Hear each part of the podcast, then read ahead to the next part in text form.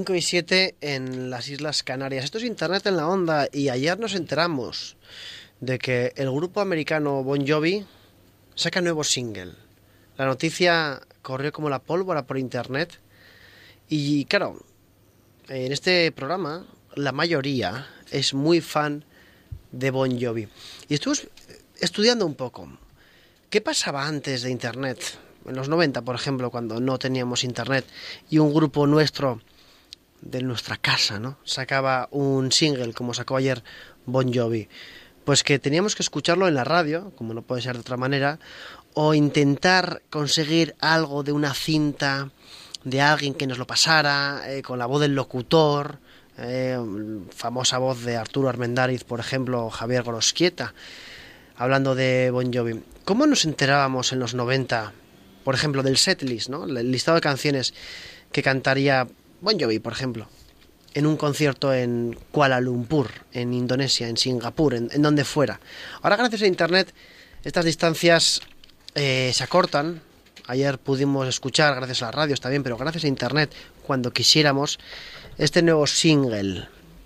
En el caso de Blur, eh, como comenta Manuel López en, en Twitter, también será más fácil escucharlo. ¿Se pierde algo de romanticismo?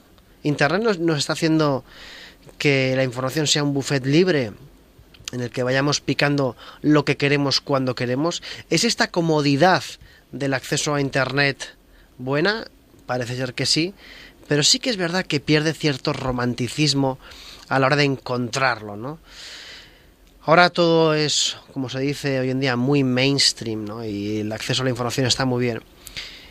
Pero justamente cuando le pedimos a los políticos a las instituciones que sean transparentes, que den información. Nos lanzamos a la yugular muchas veces de estos políticos. Por ejemplo, Madrid versión original, página web del ayuntamiento, página web muy sencillita, hecha en WordPress. Para que no nos, para que el que no conozca WordPress, esta plataforma es una plataforma de creación de blogs y páginas web, sobre todo blogs, muy sencillita. Madrid versión original es la página web que el Ayuntamiento de Madrid ha sacado para aclarar corregir o ampliar, o las tres cosas, a los periodistas.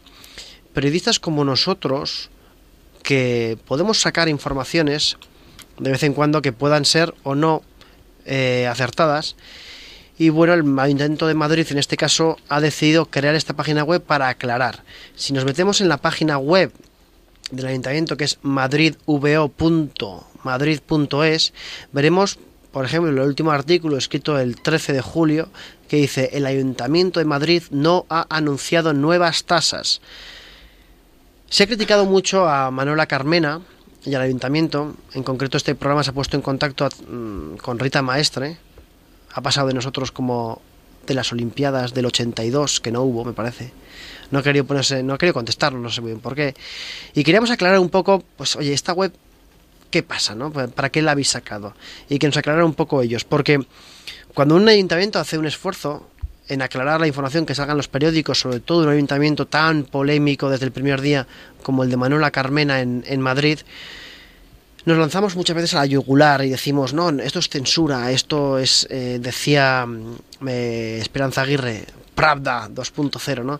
No hay que llegar, no hay que llegar a esos límites y yo creo que es mi humilde opinión que es de aplaudir una iniciativa de un ayuntamiento que quiera aclarar las noticias. Veremos qué pasa, porque llevan cinco artículos, la verdad es que actualizan el blog bastante más de lo que muchos blogueros lo hacen, ¿no? Hacen, pues cada cuatro o tres días hacen, eh, hacen un artículo, pues aclarando las informaciones. ¿Qué puede haber de malo en esto, no? ¿Qué puede haber de malo en esto? Sí que es un, un blog, un blog por casi por definición es conversación. ¿Qué quiere decir esto? Que un blog en la web 2.0, en la era de la web 2.0, 2.0 significa básicamente que podemos comentar, que podemos conversar. Esta web ha anulado totalmente los comentarios y lo dicen en su en esta página web de Madrid dicen que no es una web en la que se pueda comentar, ¿no? Nosotros decimos las cosas, las aclaramos y no permitimos comentarios. Bueno, quizás esa puede ser la única el único punto no sé, de crítica al Ayuntamiento de Madrid en este caso.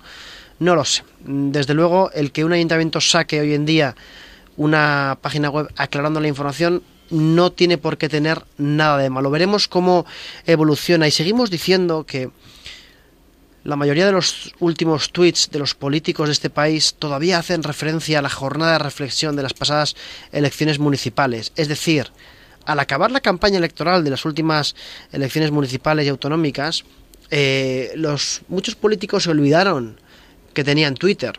Lo hemos dicho en este programa muchas veces y no nos vamos a cansar de repetirlo. Twitter no es un arma de promoción personal y política para convencer a los ciudadanos para que te voten. Es más, los ciudadanos quieren oírte, tú político, que estás ahí escuchando Internet en la onda en onda cero, cuando son las seis y cuarto casi. Los ciudadanos quieren oírte, quieren que seas tú el que tuitees. No tienes ni por qué tener un equipo de gente detrás. Si te abres una cuenta en Twitter, di algo. Tienes miles de personas que te siguen, ¿no? El tener, el tener un equipo que te lleve la cuenta de Twitter, hombre, no es malo. Pero no eres tú el que tuitea. No eres tú el que tuitea. Es más, si tú dices que no tienes tiempo para tuitear, estás tratando a la gente como si fueran imbéciles. Porque un tweet no lleva más de un minuto. No lleva más de un minuto. Una rueda de prensa que dais todos los días ya mucho más. Y no me creo.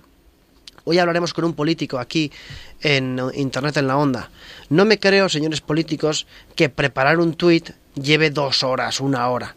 Y no me creo que la excusa de que no tengo tiempo para tuitear sea algo válido, incluso eh, hoy en día. Me dices, para escribir un post en tu blog, pues puede ser que sí. Pero un tweet, pues no lleva nada, joder, no lleva absolutamente nada. Y por ahí sí que nos podéis entrar muy bien a la ciudadanía.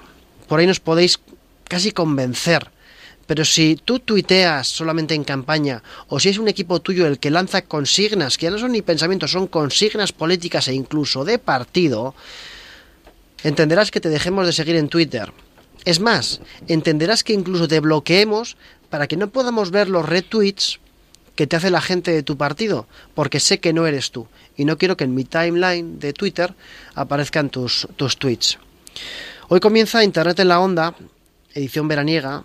Hoy comienza el programa de hoy. Digo, ya llevamos muchos programas. Este es un programa totalmente abierto, en el que podéis comentar todo lo que queráis y lo leemos. Y ojo, no todos los tweets que nos llegan son buenos. Eso pasa igual en la política, en, en todo. No todos los tweets que nos llegan son buenos. Pero bueno, se leen, nos echamos unas risas incluso con los trolls que tenemos y movemos para adelante y pasamos página. En la era de la información en la que podemos acceder a todo lo que queramos cuando queramos, parece mentira que, visto lo visto, pongamos más esfuerzo en encontrar el último single de Bon Jovi en Internet que ver lo que realmente piensa, no sé, nuestro presidente del gobierno.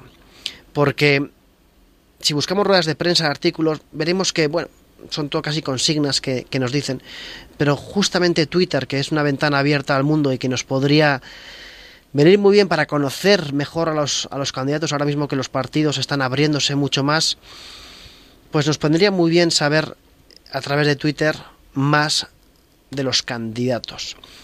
No es una crítica a todos los políticos, faltaría más. Este país está lleno de políticos, no, no podemos englobarlos todos en un mismo, en un mismo saco.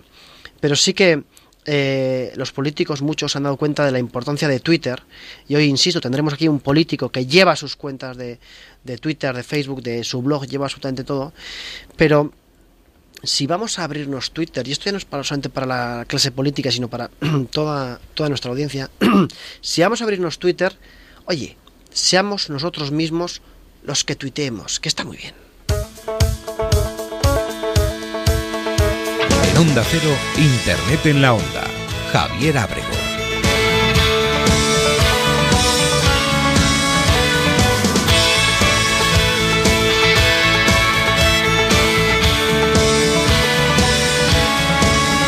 Well, you know those times when you feel like there's a sign there on your back.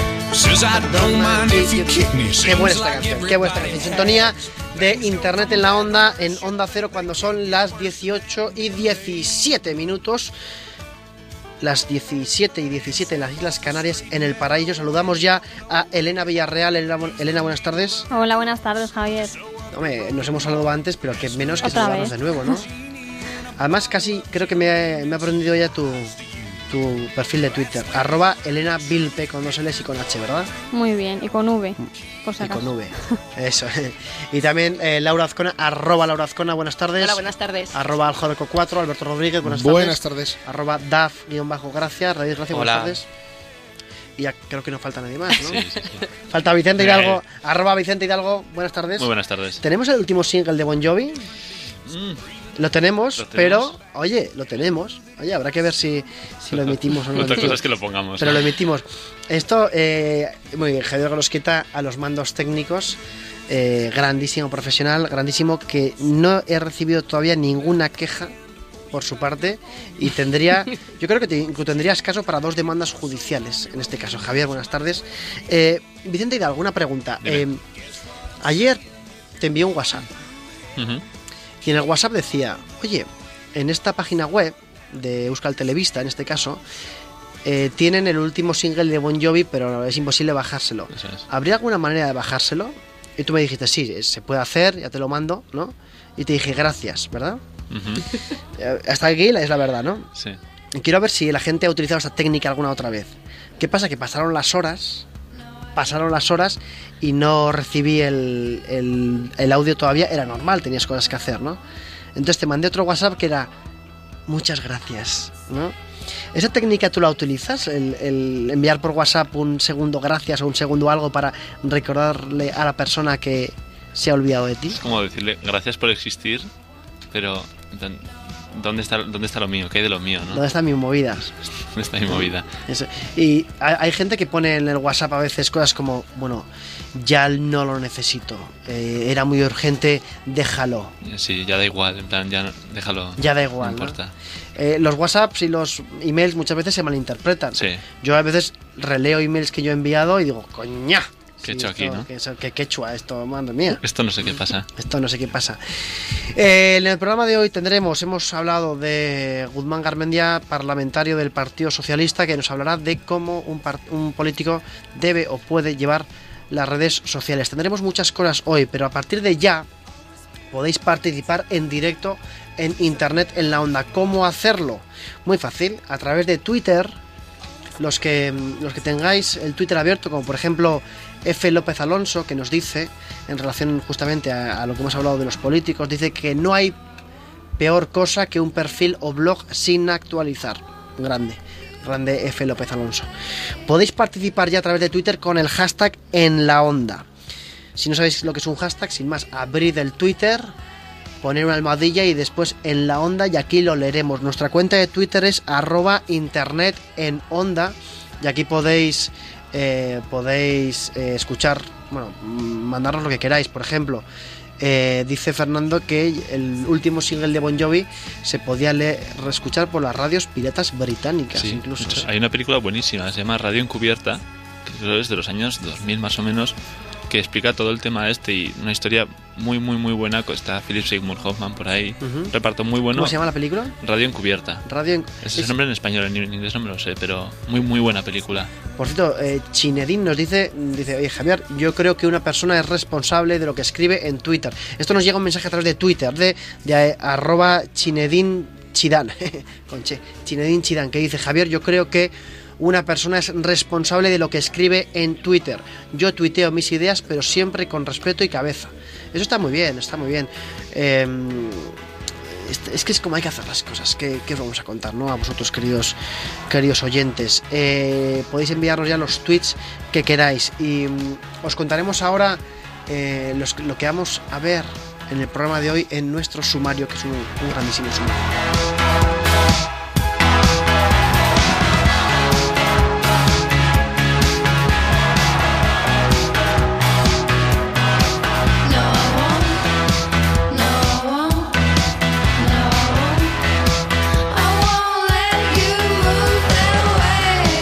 ¿Qué tendremos en el programa de hoy? Tendremos eh, al Alberto Rodríguez con Gastronomía 2.0. O- Ojo, ojo a lo que trae Alberto, que sé que nos vas a dejar indiferente a nadie. Tendremos actualidad con eh, Laura Azcona. Tendremos una sección fantástica de la responsable cultural del programa, Elena Villarreal. Tendremos televisión con David Gracia, que lo que viene hoy también me han dicho David que es cañero. Y luego también tendremos y esto, ojo, ojo, cuidado que viene curva, a Vicente Hidalgo con las contraseñas. Sí, es un tema de seguridad. Un tema de seguridad nacional. ¿eh?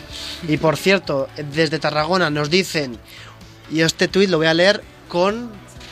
lo voy a leer con solemnidad, como se merece. Manuel López dice, un respeto a Bon Jovi. Gracias a ellos, muchos metaleros pillábamos cacho con la lenta, las lentas en los 90. ¿Cómo, cómo sabe Manuel López?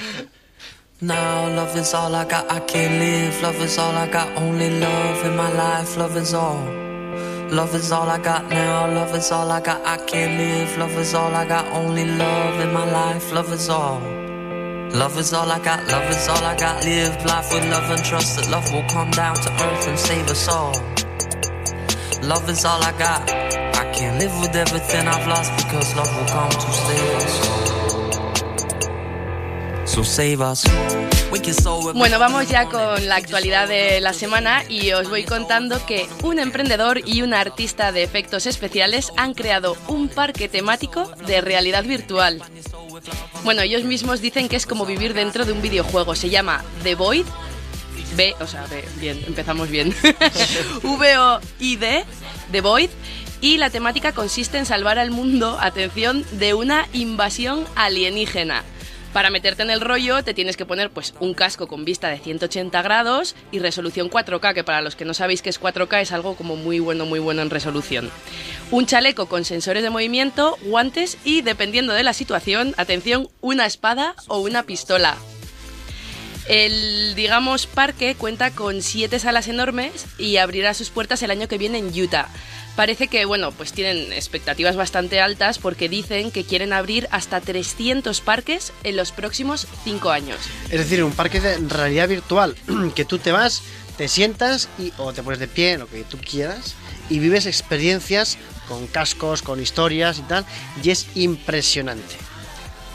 Yo Sí. lo compro, ¿eh? Yo lo compro. Y luego, por ejemplo, si te quieres llevar la foto de souvenir de recuerdo, que sales tú con el casco y al lado otra gente también por ahí dando. Sales tú un poco Daft Punk, ¿sabes? Claro, esto es lo que tiene que nos surgen preguntas muy concretas, ¿no? Y que Mm. te vuelvas un pequeño brete. Hombre, mm, invasión alienígena, cascos, chalecos, espadas. mm, Pistolas láser. Claro. Una pregunta, una pregunta que le hago también a la audiencia, ¿vale? No a la audiencia nacional, sino a la audiencia de Internet en la onda, que es nacional también. ¿eh? Si, o sea, vosotros alguna vez os habéis parado a pensar qué haríais si hubiera un apocalipsis zombie? ¿Tuitearlo? Sí, sí. No, pero o sea, me refiero para matar zombies. Hay que desarrollar, quizá no para matarlos, sino para huir de ellos. Yo creo que hay que desarrollar un plan. Hombre, claro, hay que hacer un plan, pero me refiero, ¿qué tipo de armas? Ah, es que a mí se me ocurren muchas es que el cosas. tema de las armas creo que está un poco sobrevalorado. Bueno, creo de- que lo mejor es saber a dónde ir. ¿A dónde irías? Yo creo que iría al mar. en un barco velero.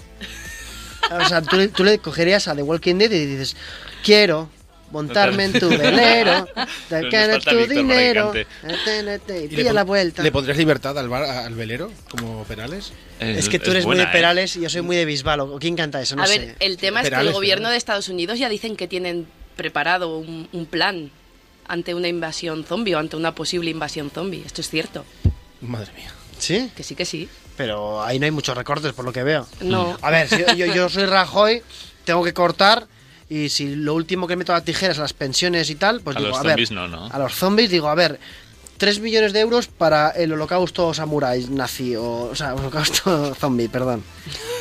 Holocausto que samurái samurái nazi. mm, yo qué sé. Digo, me, pues aquí le meto la tijera, ¿no? 3 milloncillos de, de euros. Hay un escritor español, buscaré el nombre, que tiene unos libros sobre zombies que yo me los he devorado. Los, los, y pone como muchos de ellos intentaron escapar hacia el mar. Y claro, en el mar te encuentras con muchos piratas, ojo, ¿eh? Venga. Hay, hay una empresa española que se dedica a organizar apocalipsis zombies en ciudades. La gente lo contrata y tal, mueven a toda, o sea, mueven a parte de la ciudad, servicios sanitarios, policía y tal, y no sé si pagas 30 euros por ser zombie, creo, no, por ser humano, y 40 por ser zombie, te maquillan y bueno, tienes que escapar, dura desde las 12 de la noche hasta las 7 de la mañana, y entonces te va persiguiendo, tienes que huir, cuando te pillan, pues te maquillan, te conviertes en zombie y empiezas a perseguir a la gente. Oye, y podríamos investigar un poquito a ver cuál es el nombre de esta empresa, porque Pues vamos a uno, buscarlo. quiero conocer más, dos, quiero. Quiero, en general. Yo, yo quiero, o sea, yo quiero, yo quiero huir y esconderme por ahí. Un tiene programa muy ahí en directo. Oye, podríamos hacerlo. hacer Tiene un programa con una. GoPro, unos mm, periscopes. Pues empezaron de, empeza- empezaron de broma y en algunas ciudades están ya llamándoles, oye, volved otra vez para volver a hacerlo. Ujú. Bueno, mm, aquí nosotros con nuestra pedrada, pero en Japón también siguen con su pedrada particular. Resulta que han abierto un hotel en el que te atienden robots. El hotel se llama Henna, que no Henna, como los tatuajes estos temporales. Bueno, el caso, eh, Henna significa hotel extravagante o extraño. Y no es para menos porque, por ejemplo, en la recepción te recibe un robot con forma de dinosaurio así a lo loco. El propietario dice que hay bueno, muchos servicios que llevan a cabo personas que hoy en día pues también pueden ser realizados por robots. Dice también que los robots le permiten ahorrarse muchos costes de personal y que además es como un escaparate así de postureo para mostrar los avances de la inteligencia artificial. Alojarse, atención, cuesta 67 euros la noche, que teniendo en cuenta los precios de Japón es como casi pues dos o tres veces más barato que la media. Eh, qué interesante. Ey, te Oye, interesa más bien poco, entre no, poco y nada, ¿sabes ¿no? lo que pasa? Que a mí me da mucho miedo los robots. Anda. Mucho miedo. Es que yo cuando era pequeño vi la película esta de Superman, sé que Superman 2, que uno de los malos se convierte en un robot y le empiezan a placa, placa, un montón de placas de, de- de metal en el cuerpo. ¿No os acordáis? No. ¿Alguien de mi generación? ¿Aquí Eh, por aquí?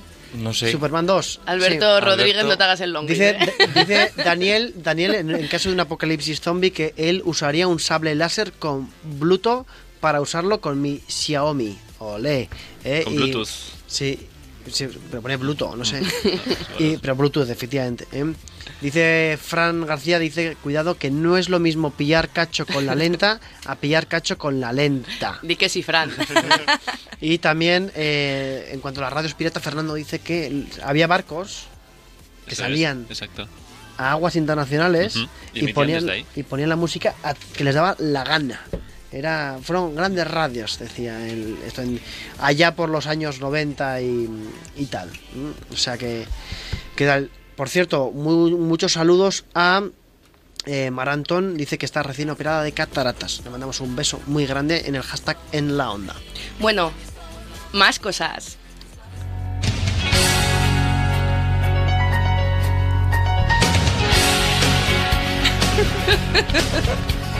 Vamos a dejarlo un poco a ver si os suena esta sintonía, ¿vale?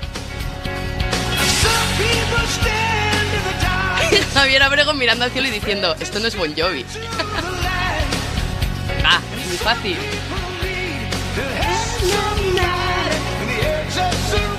Esto es. Si eh, me pongo un bañador y un rojo. Vigilantes, vigilantes de la playa. Baywatch. O sea, lo sabíais todos menos yo. El piano ese sin... A mí me suena, pero ni idea. Es la brecha generacional, Javier. Pero, Claro. eh, eh, Elena, ¿tú, ¿tú veías vigilantes de la playa? Alguna vez, pero ya cuando estaba Pe- un poquito Pero que, antigua. se- claro, sería la nueva versión. Cuando eran fofisanos. Con Pisano. Y con pasa pelo. David Hasselhoff sigue siendo fofisano con pelo. Pues ya no, es muy, muy guapo. ¿Qué pasa con los vigilantes de la Bueno, playa? el caso, la sintonía para los nacidos más tarde de la década de los 80, efectivamente pertenece a los vigilantes de la playa. ¿Qué por qué os la he puesto? Pues porque este año estrenamos nuevos socorristas y olvidados de Pamela Anderson o de David Hasselhoff, porque a estos no los vais a poder poner en pósters en vuestra habitación. Son drones de lo que hablo. Sí. Bueno, si os los ponéis además tenéis un problema si os ponéis un póster de un dron, pero bueno, en fin. Los drones, para los que vivís encerrados en vuestro mundo y aún no habéis oído hablar de ellos, son pues como robotitos que vuelan, así en plan amigablemente. Y eh, según cuentan los impulsores de este proyecto, ante el avistamiento de un percance, ¿no? Está el dron en la playa, entonces el dron y el socorrista acudirán a salvar al bañista, pero el dron actuará primero lanzando al bañista un flotador para que el socorrista tenga más tiempo para actuar. Bueno, seguro que además lo hace también un poco para llevarse todo el mérito.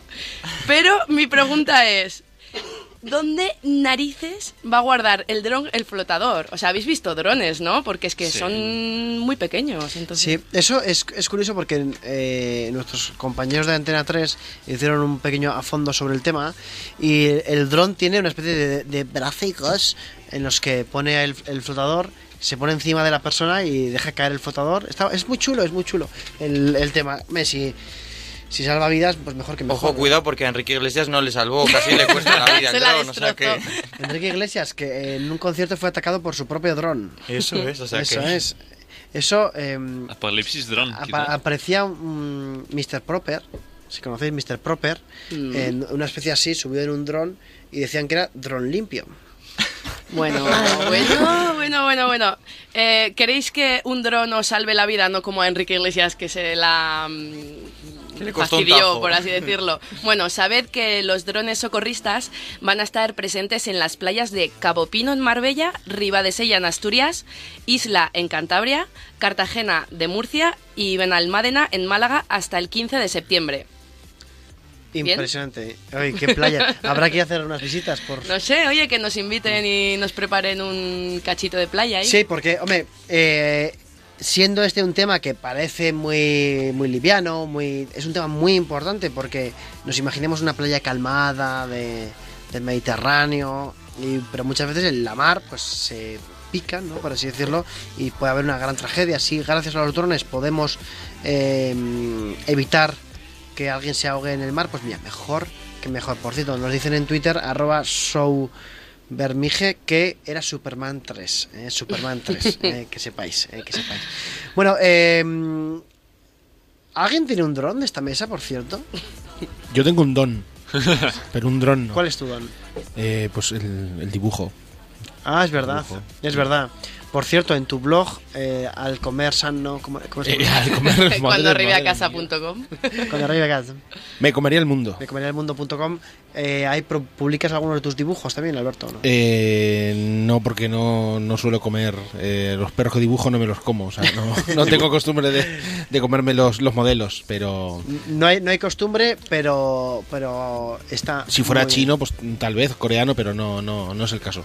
O indonesio, que por cierto, yo estaba en, en calles que vendían perros para, para comer. Seguimos.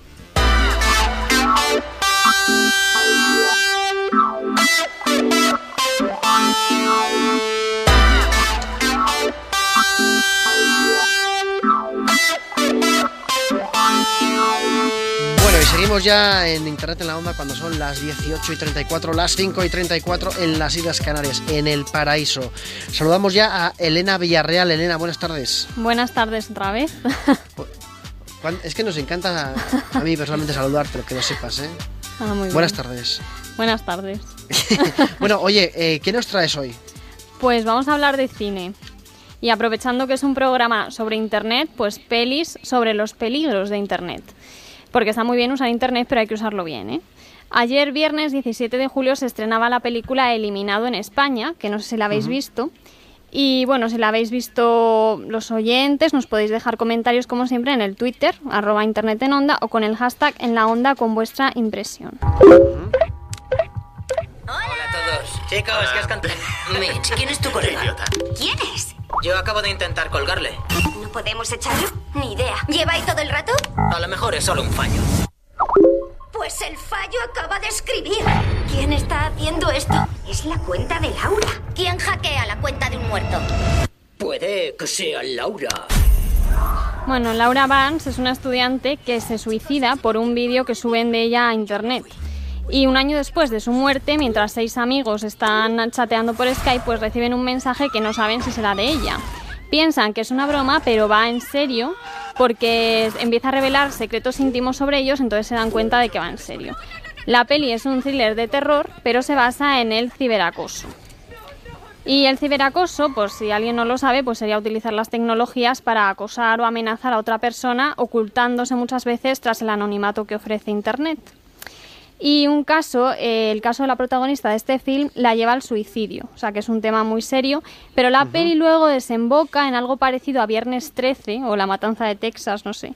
Habrá que, se- que ver la peli para saber si al final quién está detrás de esa cuenta y qué es lo que busca. quién es el community manager del Averno en este caso, ¿no? Sí. Oye, a mí me has dejado mal como al cuerpo, te lo digo ya, ¿eh? Uy, que mi- es que yo, yo soy muy medible. Sí, ¿no? La verdad es que es desagradable la peli. O sea, el, el tráiler, el tráiler. La peli no voy a decir nada. Y si os gustan las películas que tienen que ver con los peligros de las redes sociales, no podéis dejar de ver también Open Windows, del, director español Nacho Villalón- Vigalondo. Es una película de 2014 sobre la cena frustrada de una actriz caprichosa y un chico con suerte, no sé yo.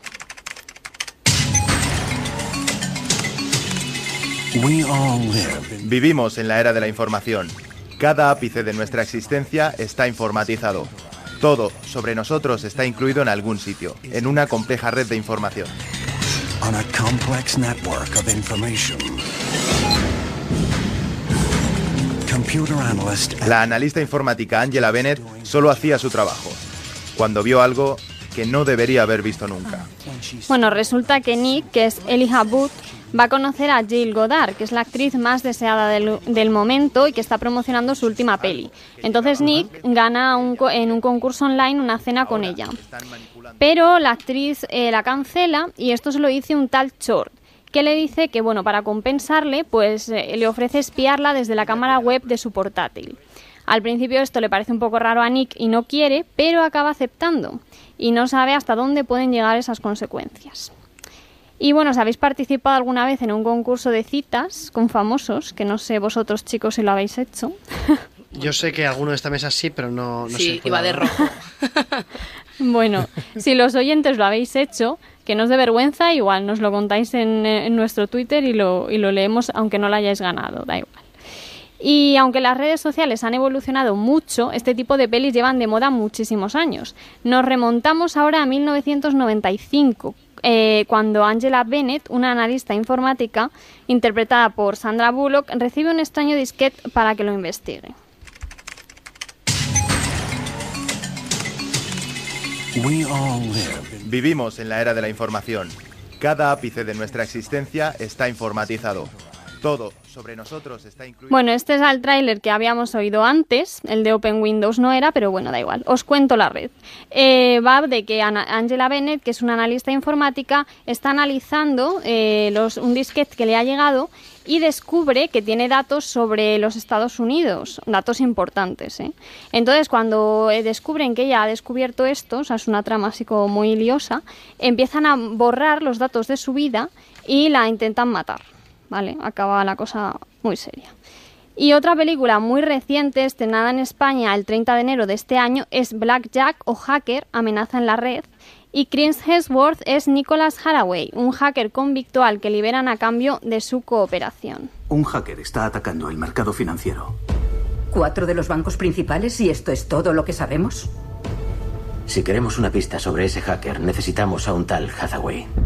¿Qué sabes de ese tipo? Es un hacker que cumple una condena de 15 años.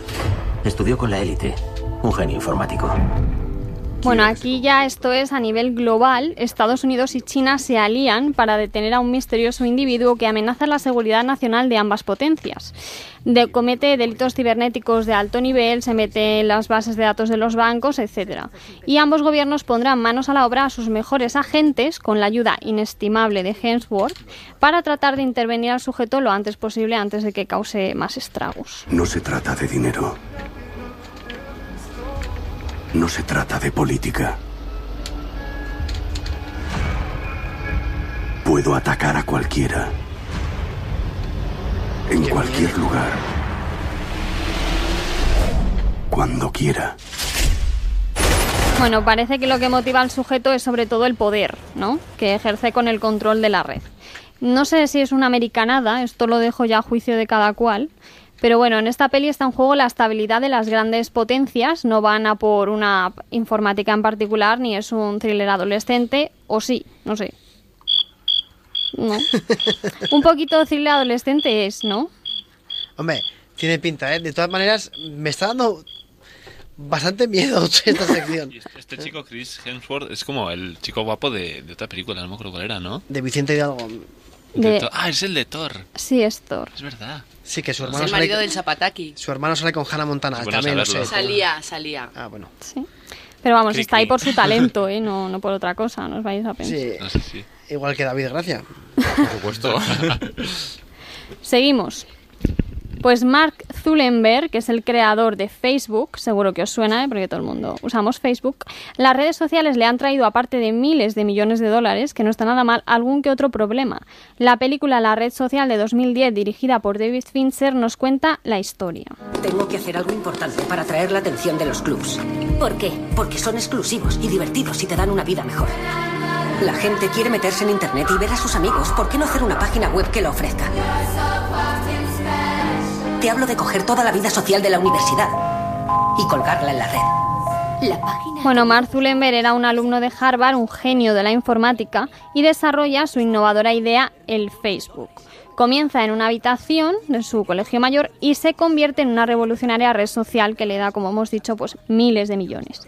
Pero no, todo ha sido un camino de rosas para él, porque el éxito le ha traído también complicaciones personales y legales, ya que estudiantes de su misma universidad le acusan de haberles robado la idea y su relación con Eduardo Saverin, su antiguo amigo y cofundador de Facebook, se vuelve un poco turbulenta.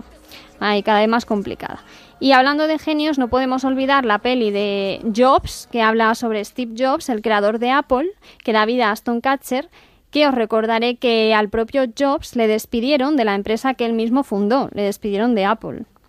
Luego le, le pidieron que volviera porque se estaba cayendo y para intentar levantarla y recuperar su potencial y su prestigio, pero vamos, que le echaron.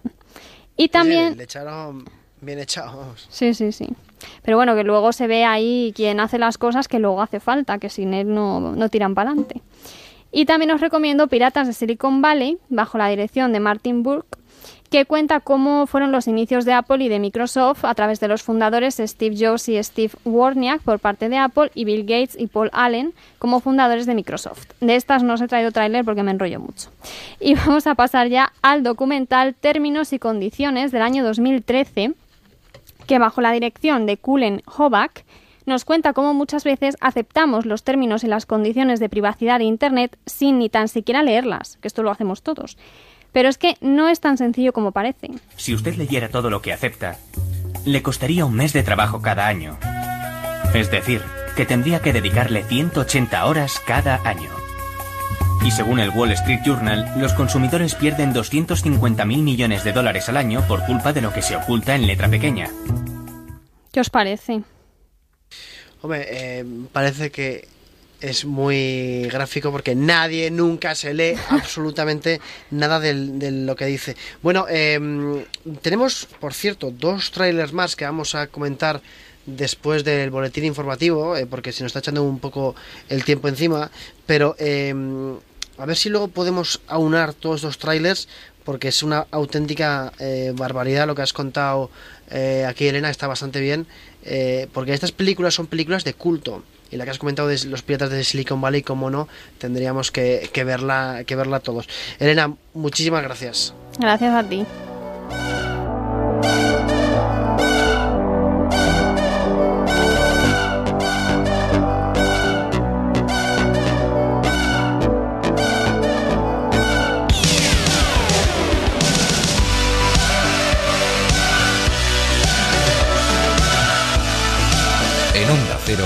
Internet en la Onda.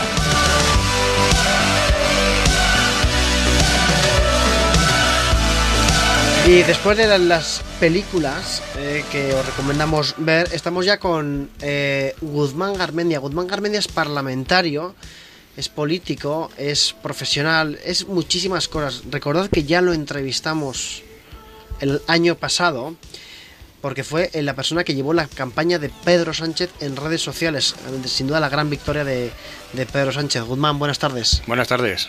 Es, es una gozada tenerte en el estudio, aquí que lo sepas. Hombre, para mí un placer, porque vamos, ya tenía ganas yo de, de volver a casa de alguna forma, ¿no? Después de cinco o seis años, ¿no? Sa- Sabes que es una especie de tradición ya. Te entrevistamos el año pasado, te entrevistamos este. El año que viene habrá que entrevistarte de nuevo. Continúe, que continúe, continúe, con nuevos éxitos, espero.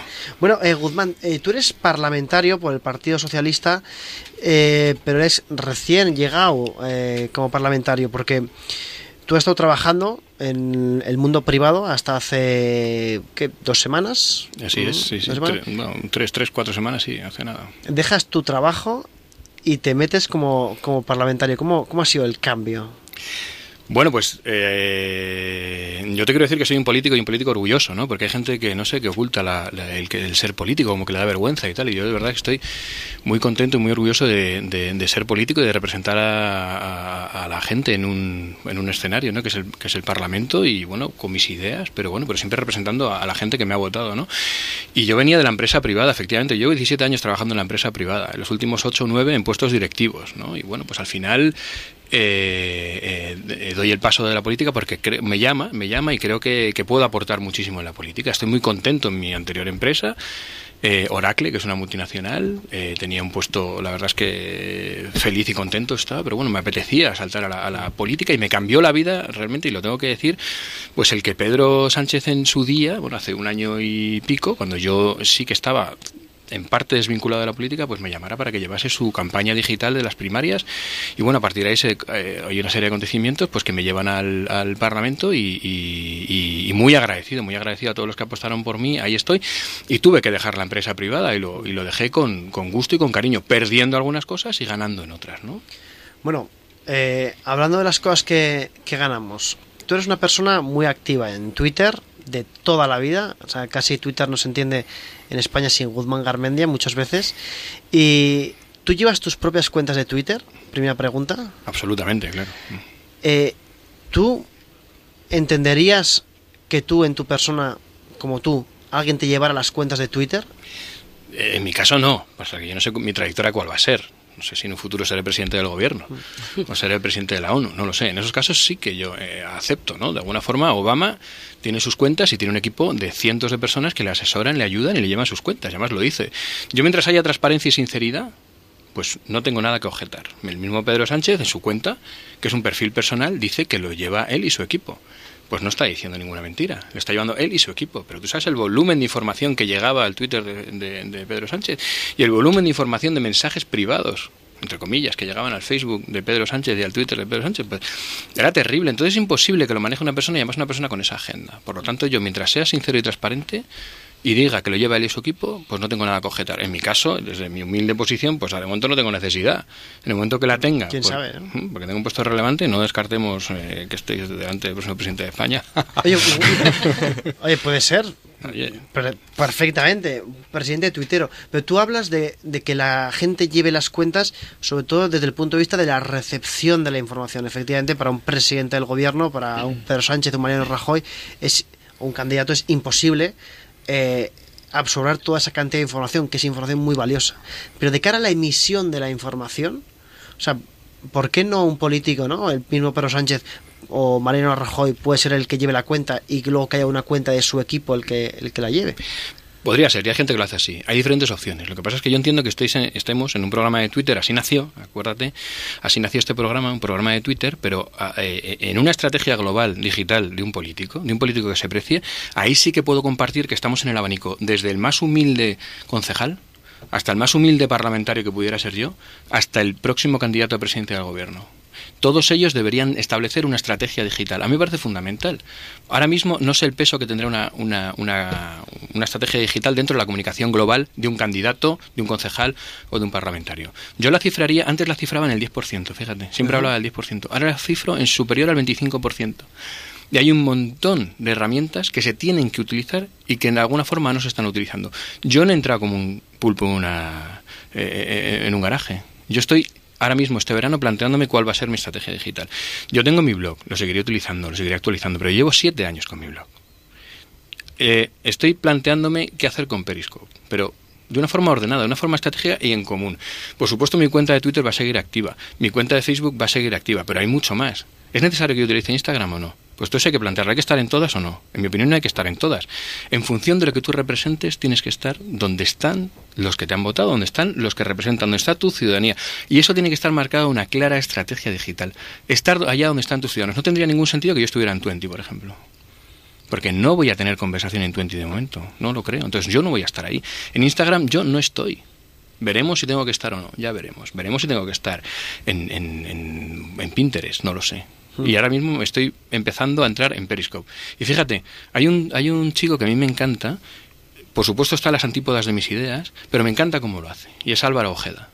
Álvaro Ojeda es un, un chico de Cádiz, un, un periodista de marca, que todos los días hace un vídeo comentando lo que sea. Puede ser político, puede ser social, un vídeo de tres minutos, cuatro minutos. Y, y la gente lo sigue en 500.000 personas al día, 600.000 personas. Y es un tío que es verdad que tiene mucha gracia y es muy comunicador. Y sus ideas políticas, de luego, son la antítesis de mis ideas políticas. Pero su estrategia de comunicación me parece cercana, me parece idónea. Y creo que podría ser una de las estrategias que yo pudiera seguir. Insisto que estoy en un proceso ahora mismo, acabo de llegar al Parlamento, estoy en un proceso de aterrizaje y tendré finalizada, eh, pasado el verano, mi estrategia de comunicación online. La haré. Pero analizaré todos los espacios en los que puedo estar, quiénes están los que me ayudan, quiénes están los que me han votado, quiénes están los que se interesan por mí y sobre todo conversar, conversar y hablar. O sea, em, por resumir, digamos que un político debería estar no donde él quiera, sino allá donde estén la gente que le ha votado. Tú te planteas, estoy en Instagram, estoy en, en Twenty, estoy en Pinterest, hablabas de Periscope, por cierto, a, a través de Twitter, ya verás, tienes muchos tweets, arroba frares69 dice, un político orgulloso, seguro que este señor es humano, no solamente es humano, sino que está aquí con nosotros, se ha hecho un selfie importante que está en su cuenta de Twitter, que es arroba Guzmán Garmendia, y lo podéis encontrar ahí en, en Twitter, insisto, arroba Guzmán Garmendia.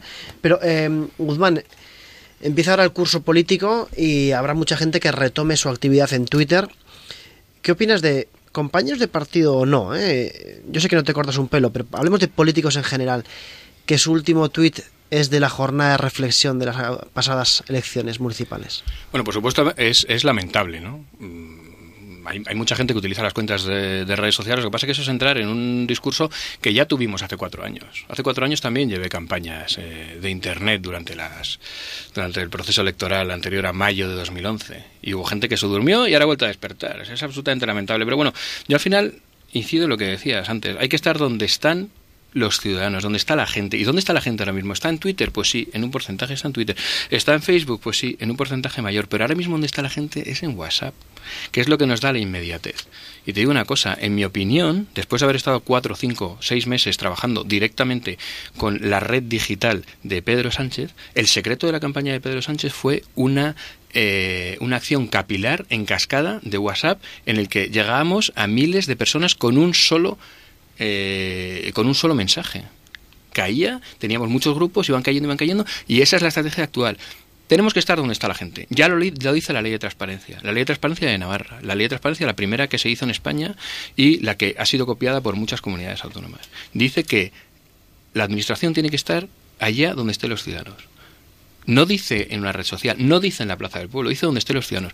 Y ahora mismo los ciudadanos están en WhatsApp y ahí tenemos que estar. Y yo creo que los políticos tienen que abrir su teléfono, que sería una de las cosas que ya os adelanto que yo haré, para que los ciudadanos se dirijan a los políticos, se acerquen a ellos y sepan, por ejemplo, qué hace un parlamentario. A mí me parece... Mira, te voy a contar una anécdota. Yo me he despedido de Oracle hace tres semanas, reuní a mi equipo, éramos unas 50 personas, en una sala, y bueno, pues nada, para despedirme, para contarle cómo estaba la situación en la, en la parte que yo llevaba, ¿no? que era la administración pública, cómo estaba con las comunidades, tal cual, bueno, en fin, cosas internas. Y, y al finalizar me dijeron, oye, por favor, ¿nos puedes explicar qué hace un parlamentario? Y era gente, eran directivos de una empresa, de una multinacional, que tiene un proceso de selección brutal, que tienes que saber inglés, vamos, prácticamente como Shakespeare, que tienes que tener carrera, que tienes que tener máster, un una pedazo de empresa que coge a gente muy preparada, no sabían lo que era un parlamentario. Y de los 50, estoy seguro que prácticamente nadie sabía responder qué era un parlamentario. Sabían que tenía que ver con el poder legislativo, pero no sabían que tenía que ejercer las funciones de control sobre un gobierno. No sabían que podían hacer preguntas parlamentarias, enmiendas, mociones. No tienen ni idea. Y eso los ciudadanos lo tienen que saber y tienen que tirar de los, de los en este caso, parlamentarios o políticos o quien sea, para hacer esas preguntas de forma conjunta, para legislar de forma conjunta y para eso a día de hoy no hay excusa, porque están las redes sociales.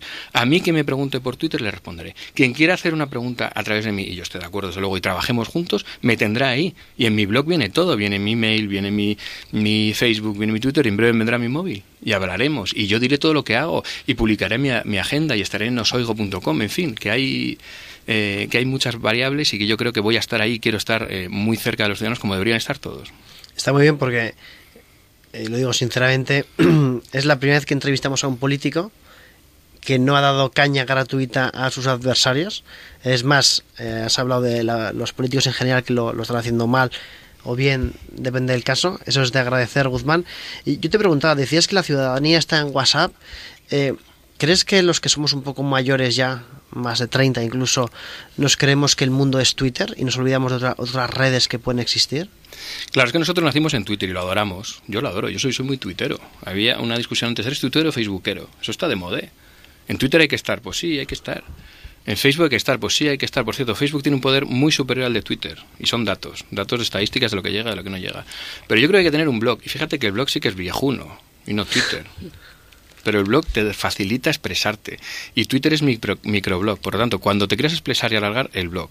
Twitter para comunicar de cercanía. Pero desde luego, a día de hoy, lo que está es WhatsApp. Yo lo veo claro. Aunque Twitter, bueno, pues tiene una función ahora mismo de teletipo, tiene una función de nota de prensa inmediata y los periodistas así lo recogen. Entonces tiene su función y es importante, importantísimo. Adoro Twitter, pero hay que abrir el abanico. Y a día de hoy nuestros ciudadanos están en WhatsApp, innegablemente. ¿Y crees que los partidos... O sea, Podemos, uno de sus grandes éxitos viene por las redes sociales, eso es un hecho. ¿Crees que los partidos más tradicionales, los típicos Partido Popular, Izquierda Unida, Partido Socialista, han- no han sabido subirse muchas veces a este carro de las nuevas tecnologías? Bueno, yo no estoy de acuerdo que Podemos haya triunfado por las redes sociales. Eso no es verdad. Han, han- han subido una ola en la que han tenido la suerte de pillarla en su momento, pero desde luego, para mí, el mejor partido que lo está haciendo en redes sociales ahora mismo es el Partido Socialista, y ahí está. Es el que más influencia tiene. Pero bueno, en fin, que eso mm, lo podemos discutir o no, pero no vamos a entrar al trapo. Podemos ha tenido la suerte, bueno, pues de coger a un grupo de población pues que es activa en las redes sociales. Pero no creo que, que- que lo estén haciendo bien en redes porque no lo están haciendo bien en redes sociales. Ajá. Hacerlo bien en redes sociales no significa tener muchos seguidores. Hacerlo en redes- bien en redes sociales no significa tener muchas respuestas. No, yo creo que no lo están haciendo bien. Tienen la suerte de contar con un- una parte de la pirámide de población que están muy familiarizadas con las redes sociales y por eso tienen ese éxito. Pero simplemente es eso lo que tienen. Pero no creo que lo estén haciendo bien en redes sociales. Perdona, Guzmán, o sea, eh, eh, queda claro. O sea, ¿tú crees que Podemos no lo está haciendo bien en redes No. sociales? Se dice que uno de los grandes éxitos de Podemos es las redes sociales. Tú, experto en nuevas tecnologías, un experto además que yo sigo en este caso, ¿crees que no lo está haciendo bien? No. ¿Por qué? No, porque una cosa es cómo lo lleva un partido. Podemos, puede tener sus seguidores o cómo funciona su estrategia en redes sociales. Puede tener. Pero realmente el éxito o no en redes sociales y en Twitter está en las personas. Y las personas, pues son, pues en este caso Pablo Iglesias, pues estaría Pedro Sánchez, estaría Mariano Rajoy, lo que fuera. Y no lo están haciendo bien. Que lo está haciendo bien, en mi opinión, ese Partido Socialista y le está haciendo bien Pedro Sánchez. Porque tiene esa cercanía, esa respuesta, esa inmediatez y esa honradez. Y yo creo que Podemos en ningún caso. Insisto que si el éxito lo vamos a medir en el número de seguidores, el número de respuestas, estamos equivocados. Porque es que es verdad que la pirámide poblacional que utiliza esas redes sociales es la que corresponde a Podemos, por desgracia, y es la que tenemos que pelear en el Partido Socialista. Pero creo que las redes sociales no se tienen que medir así. Guzmán Garmendia, nos has dado muchos titulares. Muchas gracias. Muchas gracias, Javier. Nos veremos el verano que viene. Sí, oye, este es tu programa, esta es tu casa, por favor, eh, no lo olvides, eh, no lo olvides nunca. Guzmán Garmendia, arroba Guzmán Garmendia.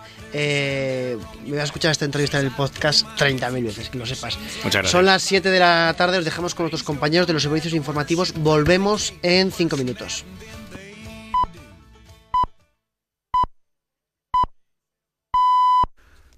Son las 7 de la tarde, las 6 en la comunidad canaria.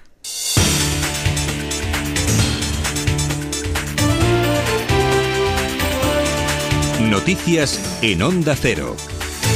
Buenas tardes. El exministro de Economía griego, Yanis Varoufakis, vaticina que el rescate concedido a su país fallará y se va a convertir en el mayor desastre macroeconómico de la historia. Varoufakis también cree que Cipras, sin embargo, no tenía otra opción que firmar. Estas declaraciones las ha realizado el exministro en el mismo día que Alexis Tsipras estrena gobiernos y ministros rebeldes, mientras en las calles de Atenas los ciudadanos esperan a que el próximo lunes se ponga punto final al corralito. En declaraciones a Noticias fin de semana, el analista económico Antonio Núñez señalaba que Grecia está poniendo las bases para el futuro. Yo creo que con, con gran em- esperanza han puesto las bases para el futuro.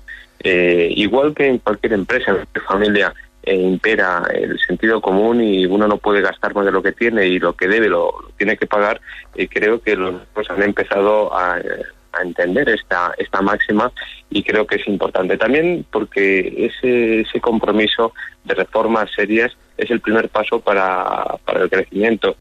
El líder supremo de Irán, el ayatolá Ali Khamenei, ha enfriado las expectativas tras la firma del acuerdo nuclear. Khamenei ha descartado una aproximación a Washington en asuntos que afectan a su política regional o internacional y ha dicho que aunque no van a empezar una guerra, si Estados Unidos ataca, sería derrotado. Por supuesto, no damos la bienvenida a la guerra, ni pretendemos iniciarla. Pero si comienza una guerra aquí, quien va a salir humillado es la agresiva y atroz América. El ministro español, precisamente José Manuel García Margallo, ha valorado hoy el acuerdo nuclear y ha asegurado que va a servir para abrir una nueva etapa. España va a formar parte del equipo internacional que va a velar sobre el terreno porque este acuerdo se cumpla. Va a favorecer la posición de, de Rouhani y los moderados en Irán, lo cual quiere decir que el régimen iraní eh, va a abrirse paulatinamente. En segundo lugar, eh, despeja eh, la amenaza nuclear que sentían todos, todos sus vecinos, que si Irán hubiese accedido a la bomba nuclear porque no hubiese habido acuerdo, todo el resto de las potencias que quieren ejercer su hegemonía en la región que se hubiesen apuntado a la carrera nuclearización. Del exterior también les contamos que el Ministerio del Interior de Arabia Saudí ha confirmado que ha detenido a 431 personas vinculadas con el terrorismo yihadista. Los detenidos son sospechosos de haber participado en varios atentados contra mezquitas chiíes. Y en nuestro país, el Partido Popular en Cataluña da un paso al frente para contrarrestar la lista única independentista. La presidenta Alicia Sánchez Camacho ha hecho un llamamiento a los partidos constitucionalistas para hacer una candidatura conjunta, para hacer un gobierno de concentración. Camacho también ha pedido a Artur Mas que respete al jefe del Estado. Redacción en Barcelona, Josep Puig. La líder del PP catalán ha dicho que ella y su partido deben encabezar la lista a favor de la unidad con España, que su partido ha sido el único que se ha postulado en contra del secesionismo. Dice Camacho sobre la visita de Artur Mas al rey Felipe VI que lo que debe hacer es respetar al jefe del Estado y no vulnerar la democracia con unas elecciones plebiscitarias que, por otro lado, no lo van a ser.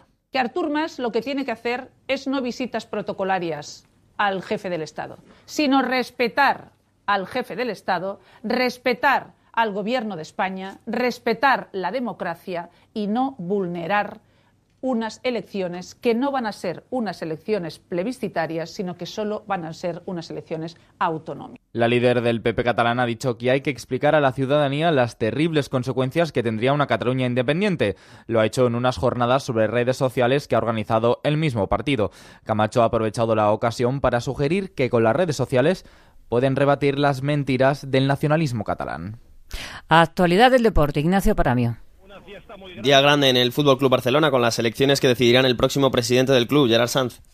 Buenas tardes. A dos horas para que finalice esta jornada electoral, el club confirma unos buenos datos de participación, bastante parecidos a los del 2010. A las 7 han votado el 36,98% de la masa social azulgrana, unos 40.548 socios. Gran fiesta la que se está viviendo en los aledaños del Camp Nou, con mucha gente que después de comer ha vuelto a llenar la esplanada del Estadio Azulgrana, precisamente del gran día festivo que estamos viviendo hoy. Ha hablado uno de los candidatos, Agustí Benedito.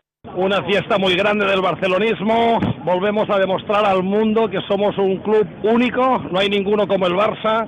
Estoy muy orgulloso de ser barcelonista i que lo volvamos a demostrar. Muy, muy contento, muy feliz. És molt important. Les dates, és, òbviament, no són les idònies.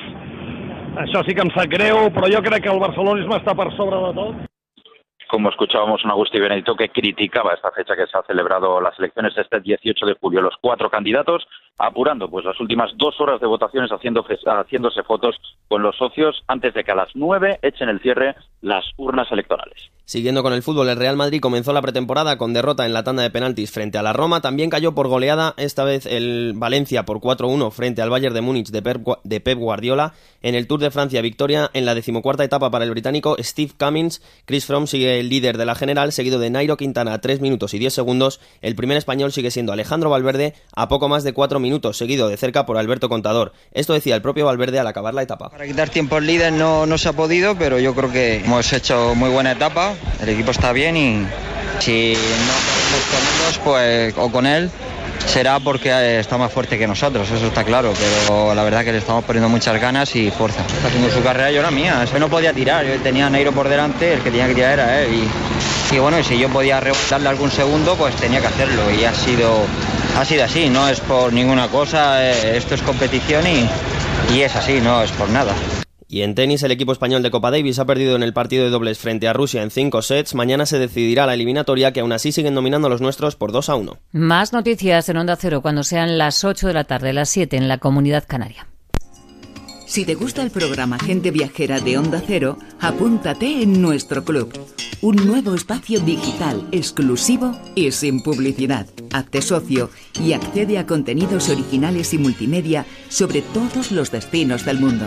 Además, disfrutarás de descuentos, ventajas y sorteos relacionados con viajes. Si te gusta viajar, te gustará el club Gente Viajera. Tienes toda la información en la web genteviajera.es. Gente Viajera. 25 años viajando juntos por los cinco continentes. Ya está a la venta la tercera edición de Alimenta tus oídos, el libro del Discoforum de Onda Cero, la más completa guía interactiva que te da las claves para usar cientos de canciones en cualquier momento de tu vida. Alimenta tus oídos, el libro del Discoforum de Onda Cero, escrito por José Luis Salas, diseñado por másfotogénica.com y publicado por Lid Editorial. Alimenta tus oídos, el libro guía que le pone música a los capítulos de la película de tu vida, con la colaboración de Onda Cero. Me llamo Barry Allen y soy el hombre más rápido del mundo. Un accidente me convirtió en lo imposible. Acaba de superar los 500 kilómetros por hora. No es posible. ¿Y si no soy un héroe? Puedes ser mejor. Sigue tu consejo. Ponte una máscara. Flash. Estreno en exclusiva. El lunes a las 10 y media de la noche en Antena 3.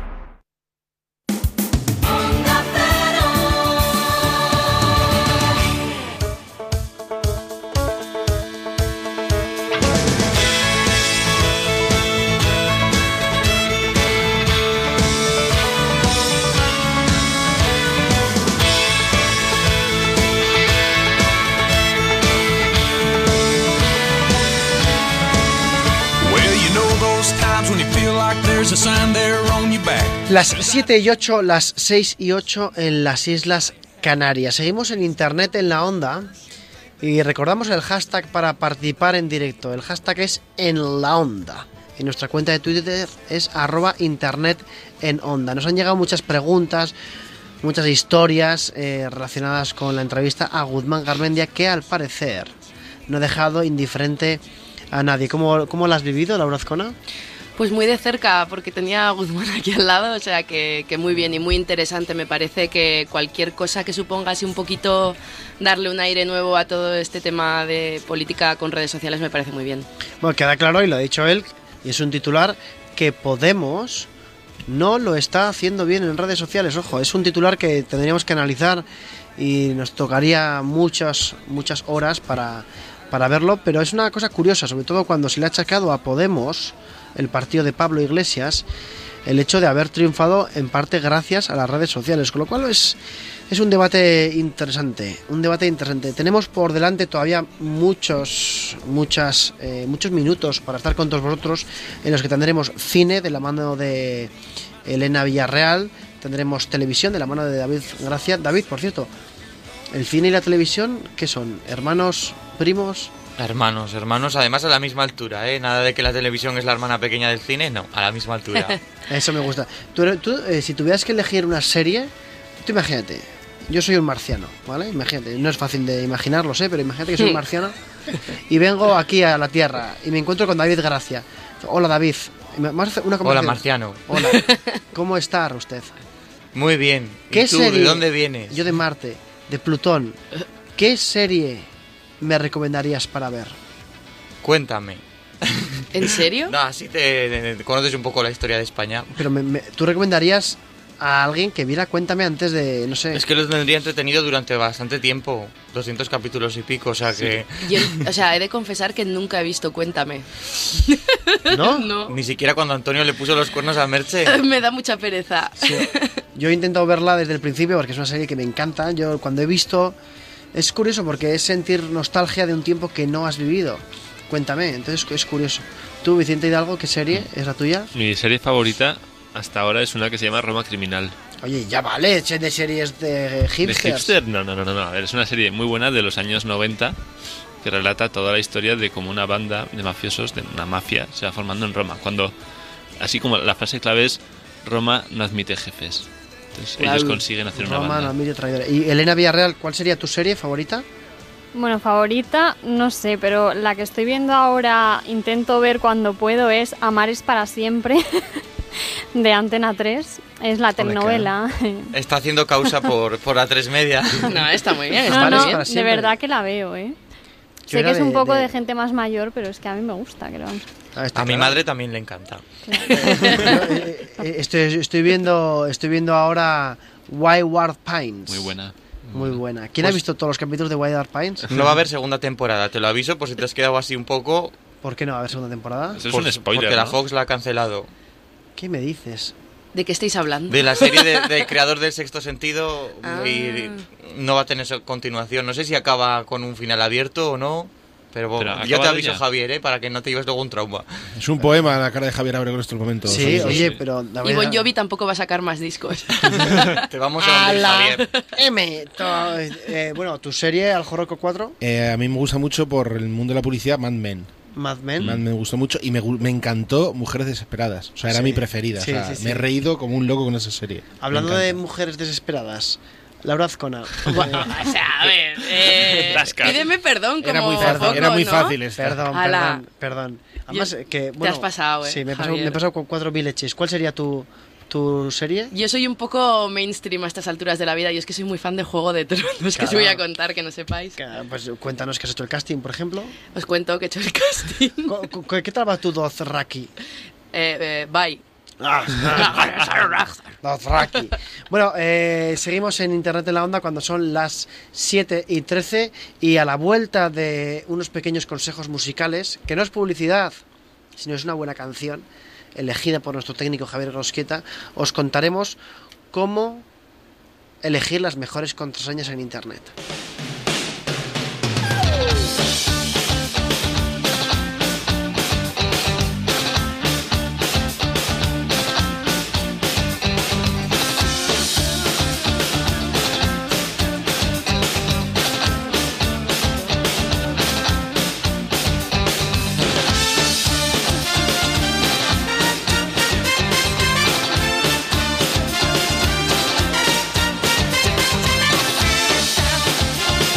Bueno, y seguimos. eh, Vicente Hidalgo, Sí, señor. contraseñas. ¿Qué son las contraseñas? Esas, esas pequeñas amigas o grandes. O sea, yo, por ejemplo, para entrar en Twitter, siempre pongo la contraseña, Exacto. que la contraseña de nuestro Twitter es eh, 123 caramba. Eh, ¿Qué son las contraseñas? te voy a hacer una pregunta. ¿Utilizas la misma contraseña para Twitter que para Facebook o para Badu, etcétera? No. No, haces muy bien. Haces muy bien, porque ese es uno de los grandes peligros y problemas a los que nos enfrentamos en, el- en Internet. El, el pecar de no ser precavidos en este tema, en el que si, cae, si una de nuestras cuentas se ve comprometida, que el resto también lo estén. Esto es un problema, ¿eh? Es un problema muy serio. Se llama vagancia. Valencia también. sí. Yo, por ejemplo, tengo en todas la misma contraseña, porque si no luego se me olvidaba, me liaba. O sea, eso es mal, ¿no? Ya Sí, empiezo mal. Ojo, cuidado. Eh, y, Ojo, sí, cuidado. Una pregunta, eh, Vicente, tú como experto en seguridad informática. Tener la misma contraseña es malo, has dicho, ¿verdad? Y decir en, en radio a nivel nacional que tienes la misma contraseña es malo. Eso es atroz. Es atroz. David, gracias. Vale, muy bien. Adiós. Eh, vete a Tinder después y cambias la contraseña. Sí, sí. Bueno, a ver, las contraseñas. ¿Qué son al final las contraseñas? Son esos códigos que nos acompañan durante todo nuestro trayecto, todo nuestro, nuestro recorrido en Internet, cada vez que hacemos login a una red social, en, nuestro teléfono mismo, en cualquier dispositivo, ordenador, cualquier cosa que tenga un teclado, le ponemos una contraseña para mantener seguros los datos que ahí tenemos, ya sea, pues, por ejemplo, nuestro banco, nada más que mantener dinero nuestro, seguro nuestro dinero. En fin, estas pequeñas frases o palabras las mantenemos en secreto y es ahí donde radica su, su seguridad. Que no se vean comprometidas porque efectivamente no se la decimos a nadie. O no deberíamos, porque a veces sí que es, no, voy a ver qué pone en, en Twitter, tal, no sé qué, deja de mirar el Facebook en tu teléfono. No, no nunca digamos la contraseña. Jamás. Nunca, nunca digamos la contraseña a nadie. Exacto. Ni a ningún partido político, ni a ningún hacker, ni a ningún cracker. Ningún cracker. Bueno, el caso es que, sin embargo, pues a veces por querer ir más rápido, porque es lo que la sociedad nos impone o, o porque queremos hacer muchas cosas más rápido, que también es lo que nuestros teléfonos y ordenadores nos permiten hacer cada vez más, pues vamos pecando y vamos cayendo en la chapuza de emplear eh, pues, contraseñas fáciles, cosas totalmente eh, adivinables. Por ejemplo, o sea, las- te- tienes un listado de las contraseñas más típicas. Es que cada año, cada año, porque existe un día mundial de la contraseña segura, Qué que es el friki, 7 de mayo. No, no ¿El es nada 7 de friki, mayo? todos utilizamos contraseñas. ¿Por qué no tener un día de las contraseñas? Sí, todos usamos, mm, no sé, qué decir, pan, el día del pan. Está el día, seguramente hay el día del pan. Seguramente hay un día ¿Al del Joropo pan. hay un día del pan? No lo sé, pero lo buscaré para la semana que viene. Y lo celebraremos. y esperamos un reportaje. de- Celebraremos el día del pan. Y mercancía para celebrarlo, claro. Sí, señor. Claro. Para untar también. Hablamos con, Iván- con Iván Yarza para que nos hagan unos panes ricos. Gran, pana- como decía, panarra. Panarra. Panarra. Que entrevistamos Bueno, pues- aquí en esto. Bueno, las, las cinco contraseñas más utilizadas de la historia de Internet. ¿qué? Efectivamente, pues cada año hay varios medios que publican una lista de cuáles son las cinco contraseñas más utilizadas durante ese año. Y el tema es que no cambian nunca, porque las cinco primeras siempre son. La primera, password. O sea, la, la contraseña Sí, es password. Password significa contraseña. Exacto, en Entonces hay gente que pone la- como contraseña la palabra contraseña. exacto. Sí, en, in- en- en castellano sería contraseña, en inglés sería password. Entonces digamos que es para darle el premio Nobel de la inteligencia supina, Exacto, ¿no? sí. sí. Sí, sí, La siguiente, 1, 2, 3, 4, 5, 6. Conozco a varias personas que utilizan esta contraseña y Y no les has Desde aquí- arruinado la vida. desde aquí mandarles un saludo y decirles que tengan mucho cuidado. Mucho cuidado. me Cuidado que estoy muy loco. Me doy por saludado. Bueno, la tercera es 1, 2, 3, 4, 5, 6, 7, 8. Bueno, estaba un poco más allá, es más complicado. ¿Verdad? Yo llegué a usarla. Sí. Ya no, pero... Ya, ya. pero la, la- la usaba con cosas que no tenían... No, que no comprometían ni... mi- Con Tinder y esas cosas. Oye, por cierto, si, eh, si queréis compartirnos no vuestra contraseña, sino vuestras experiencias con contraseñas, lo podéis hacer a partir de ya en el hashtag en la onda a través de Twitter. Escribís tweets que ponga almohadilla en la onda y nos los podéis eh, comentar. ¿Qué más contraseñas tenemos? Bueno, la cuarta y la quinta, que podéis per- perfectamente. QWERTY, las, las cuatro primeras, cinco primeras letras de, de cual- cualquier teclado. Las seis primeras Las letras, seis primeras letras. que son Q, W, E, R, T, Y. Y. ¿Eh? Entonces, QWERTY Es como es lo, lo primero que ves. ¿Qué, qué, qué pongo? ¿Qué pongo? QWERTY. Mal. fatal. Mal, muy mal. O en Mal, fatal. Francia, Aserti, ¿no? Sí, depende. El Sí. teclado francés. O el teclado de Borac. Ah. Y, eh, ¿qué? ¿El teclado de Borat cómo es? Sí, era, un, era un modelo de teclado que se utilizaba antes y hubo una época en la que estaban compitiendo de Borac contra QWERTY. Es como el Betamax y el VHS y tal. Es que hay que Ah. explicártelo todo, Al Javier, final de ganó. QWERTY, pero mucha gente mantiene todavía que el teclado de Borac era mucho mejor. De Borat. Pero no es la película Borat, no tiene nada que ver con eso. Bueno, este- Yo estaba pensando ver, en Borat, sí, de también. hecho. El tema del teclado QWERTY viene porque las máquinas de escribir, eh, las teclas tenían que estar separadas lo suficiente como para que al pulsar no se quedaran enganchadas las, lo- los palitos que, Los que. Dogs, sí. Los Malden Dogs, exacto.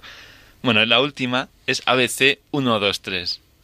Ujú. Esta es buena porque combina letras y números. Es Ahí la nivel dado. experto de complicación. Pero Bueno. ¿no crees que hay veces que lo- los, las redes sociales, Twitter, etcétera, eh, nos ponen contraseñas hiperesdrújulas Sí, que tengan sí. que tener caracteres chinos, japoneses? No sé, no, no sé si habéis visto este tuit, no sé dónde lo leí, que es, me han pedido una contraseña y tiene que tener una letra mayúscula, una minúscula, un número, un signo de exclamación, la sangre de una virgen y un unicornio. O sea, es que era como, a ver.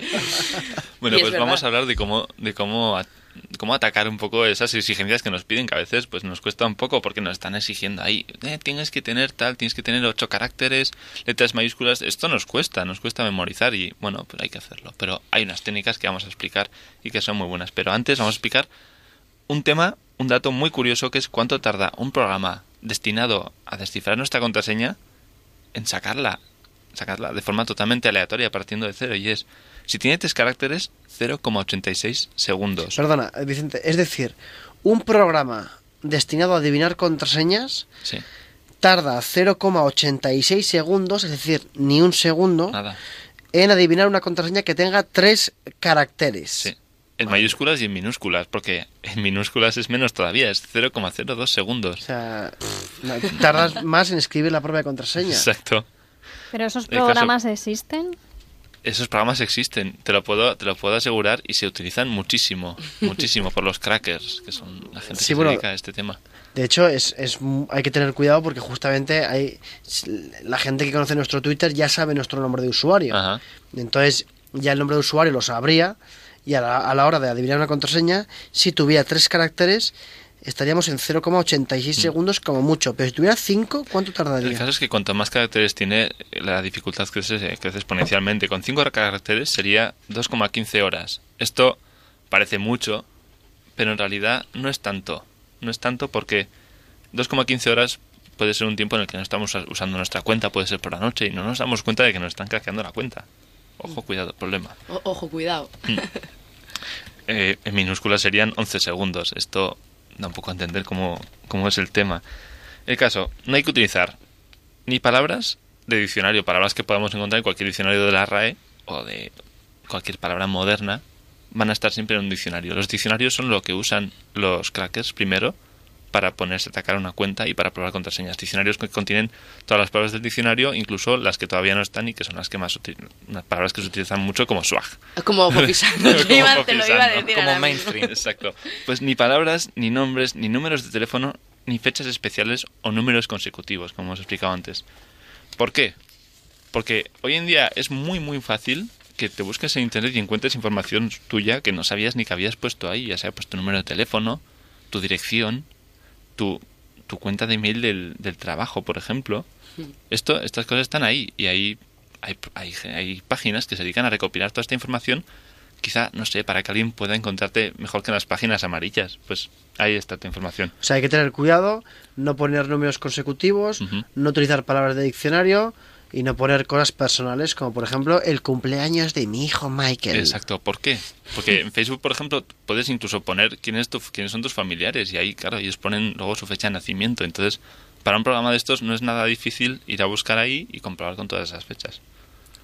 Pero qué listo, ¿no? Es el Sí, programa. sí. O sea, va- va- busca a tu familia, sus cumpleaños. Yo creo que incluso se merece una sección en este programa. el Podríamos llamarle, sí. Bueno, ¿cómo deberían ser nuestras contraseñas para, efectivamente, pues para que no, para no caer en estos, en estos agujeros, en estos peligros? Pues lo que nos suelen decir, más de ocho caracteres con mayúsculas, minúsculas, símbolos y números. Unicornios. Unicornios, exacto. Bueno, efectivamente, ¿qué vamos a tener aquí? Pues un churro de caracteres, que es lo que nos dan la mayoría de las herramientas para, ge- para generar contraseñas, que es imposible memorizar. Y que al final acabamos apuntándolo, que es el mayor de los errores que podemos hacer con una contraseña, ponerlo en un post-it en la pantalla. Nunca, nunca, nunca. No way. No way. Hay algunas técnicas que podemos utilizar que son, eh, para hacerlo más sencillo, al final, en una frase que solo nosotros conozcamos, ya sea pues una canción, una parte de la letra de una canción de Bon Jovi, en plan, una parte que se te ha quedado ahí. ¿Cuál sería, Javier Abrego? Living on a freckles. Muy bien. Pues a esa frase que puedes hacerle para hacerla segura. Le Eh, puedes cambiar las vocales por números. Las letras E, por ejemplo, por un 3. Ok, o sea, el cambiar la letra E Sí. por un 3. Sí. Ah, o, o la Ah, letra A veo. Por un 4. Ah, qué o, el- bueno. o la T por un 7. O la O por un cero. O la O por un Ah. 0. Muy bien, la muy bien. el cinco por una S. ¿Veis qué fácil es? Es que O sea, por todos ejemplo, podemos hacerlo. vamos a hacer- Mi contraseña es Living on a Prayer, por Ajá. ejemplo, ¿no? Entonces, el, el- la I la sustituyo por un 1. Venga, sí, por Entonces un sería L1, Ujú. la V la sustituyo por sangre y unicornio, ¿no me habéis dicho? No, por una V está bien. Eh, O sería luego la otra I, un 1, Ujú. una N, Ujú. la O, no lleva, no lleva G porque es muy... ¿no? Una O por un 0, Ajá. una N se queda como N, Sí. una P, una R, un 4, una Y, un 3, una R, ya no sé qué sea. Bingo, o sea, la gente y ya tienes, apagado lo la radio. Ningún ordenador sería capaz de descifrar eso. Ahora Claro. pronúncialo Claro. diciendo el, no- el, el, el, el nombre del número. Vale, claro, sería-. Pero incluso si, si quieres hacerlo más seguro, puedes no hacer eso con una de las letras y en vez de quitar, dejar un, un 1, poner un I, como tiene que ser. Y un ordenador, es que no. O sea, para llegar hasta ahí, efectivamente tardará muchos, muchos millones de años. Claro, y si lo pongo con mayúsculas y minúsculas... Más mm, todavía. ¿Cómo pones un número en mayúsculas? No puedes poner números mayúsculas. Dibuja- escribiéndolo Tú dime- más, más grande. Cri, cri, Nunca. Eso- nunca me digas lo que no puedo. Eso es algo muy hipster, Javier. Eso es algo muy hipster. Vale. Pero hay cosas que puedes hacer. ¿Qué, más. qué- qué es eso de la verificación en dos pasos, por ejemplo? Ah, es muy interesante eso. ¿Eso, ¿Eso lo recomendarías tú hacer a todos los otros oyentes? A todos. Ojo, los que tengáis sobre todo cuentas de Gmail eh, o Gmail. Atentos porque os vamos a enseñar cómo activar la verificación en dos pasos para que vuestra cuenta de, de Gmail no se vea comprometida. Mira, la forma más fácil hoy en día de hacer que tu cuenta de email sea segura porque al final es la más importante, ya que es la que vas a utilizar para recuperar esas contraseñas que has perdido o te han podido robar en otras redes. Esa cuenta tiene que tener una contraseña única, siempre la misma, pero solamente para esa cuenta de email. Lo que puedes hacer es activar la verificación en dos pasos, que es tú primero introduces tu contraseña y si es un ordenador en el que, por ejemplo, no es el ordenador de tu casa o no es tu teléfono móvil, lo que hace es mandarte por mensaje, por SMS, al teléfono un código y ese código es el que introduces en la página. De esta forma, eh, cualquiera que sepa tu contraseña no le va a bastar con eso, también tendría que tener tu teléfono móvil. Vale, entonces, eh, ya tendrían que adivinar la contraseña, uno, Robarte el móvil. robarte el móvil. Saber la contraseña del móvil. Sí, eso es que eh, saber tu PIN para desbloquear el teléfono. Que será el mismo que tengas en la cuenta de correo. Claro, pero hay mucha gente que su PIN del móvil es el mismo que su tarjeta de crédito. Hmm. Cosa que eso, eso el, Eso nivel de, el nivel de fail, ¿a ¿cuánto estamos ahí? Estamos en un ocho y medio. En un ocho y por medio, lo menos. Por lo menos. Yo- Mira, yo eso por lo menos no lo cumplo, los tengo de, diferentes, ¿sabes? No, pero ¿Sabes? a ti te pasa, Ahí le he dado. a ti te puede pasar como a mí. Oye, mira, me hackean Twitter, me hackean el email, ¿qué van a encontrar? Nada. Me hackean la cuenta del banco, me se van a encontrar cuatro duros. Es O más, cuatro millones de euros, pero bueno. Bueno, en el caso del presentador del programa, obvia- obviamente, aquí hay unos niveles. Ah, pero podrían, podrían hackeártela y tú no saberlo. Y el día que seas rico, porque seguramente lo serás algún día, seguirán habiéndola hackeado y tendrán su- tu contraseña porque no la habrás cambiado. Ah, pero si la cambiamos. A mí me interesa lo de ser rico en el futuro, te lo digo en serio, me interesa mucho, Vicente. Entonces, ¿cómo se activa la verificación en dos pasos? Es muy sencillo. En internet, en un Gmail, por ejemplo, hay una zona que pone seguridad, pincháis y ahí seguir los pasos. Es muy y, sencillo, está y todo cada bien. vez, eso es, cada vez que pongáis vosotros eh, vuestra contraseña de, de Gmail en este caso, os pedirá, os enviará un, te- un mensaje al teléfono móvil, un SMS. La clave de esto es que no hace falta hacerlo siempre que quieres mirar tu correo. En tu teléfono puedes activar la opción de que ahí no te pida esa verificación de dos pasos. Y en el ordenador de tu casa, el que tienes en tu cuarto, en el salón, tampoco tienes por qué hacerlo. Será en los ordenadores, por ejemplo, que utilices pues, en el trabajo, ordenadores en bibliotecas públicas, etcétera. Mm, eso es muy, muy interesante. Oye, las- la aplicación One Password. Pues es ¿Qué una, una aplicación muy interesante que pues lleva unos años en el mercado, pero cada vez se está haciendo más popular porque cada vez utilizamos más redes y más, pues más portales con contraseña. Y lo que hace es agrupar bajo una contraseña maestra, que es una contraseña que no debes tener en ningún sitio más, ni apuntada, ni en un POSIT, ni utilizarla para el Tinder. Es una contraseña que es solamente para el One Password. Ahí lo que hace es agrupar todas tus contraseñas de todas tus, de todas tus cuentas y de esa forma lo puedes sincronizar con el teléfono, con tu navegador. Pero claro, si tienes la cuenta, te roban la contraseña de One Password, ahí sigues Claro, liado, ahí- Marioli. pero ese es tu problema, porque Mariloli. esa contraseña solamente debe ser para One Password. Solamente.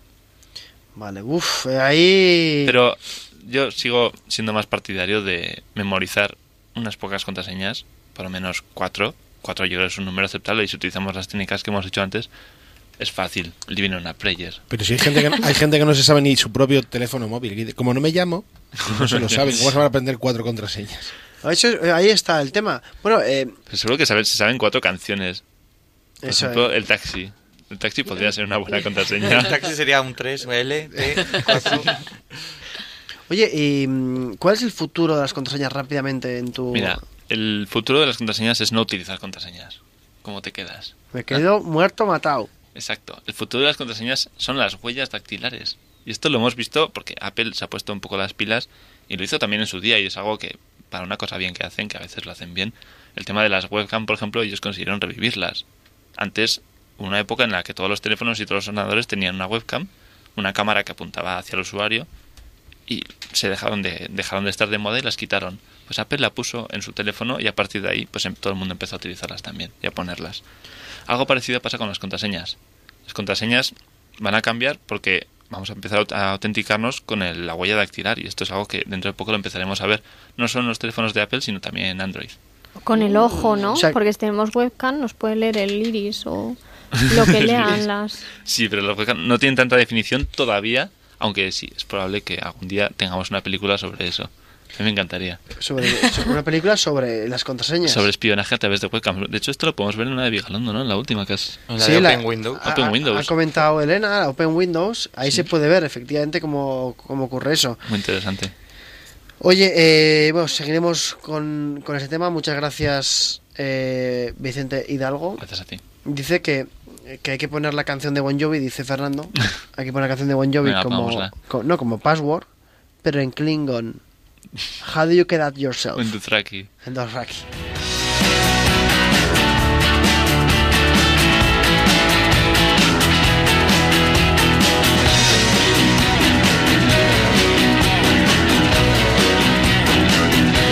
You got a great car. Yeah, what's wrong with it today? I used to have one too. Maybe you'll come and have a look. I really love your hairdo. Yeah, I'm you like mine too. See, we're looking pretty cool. Get ya.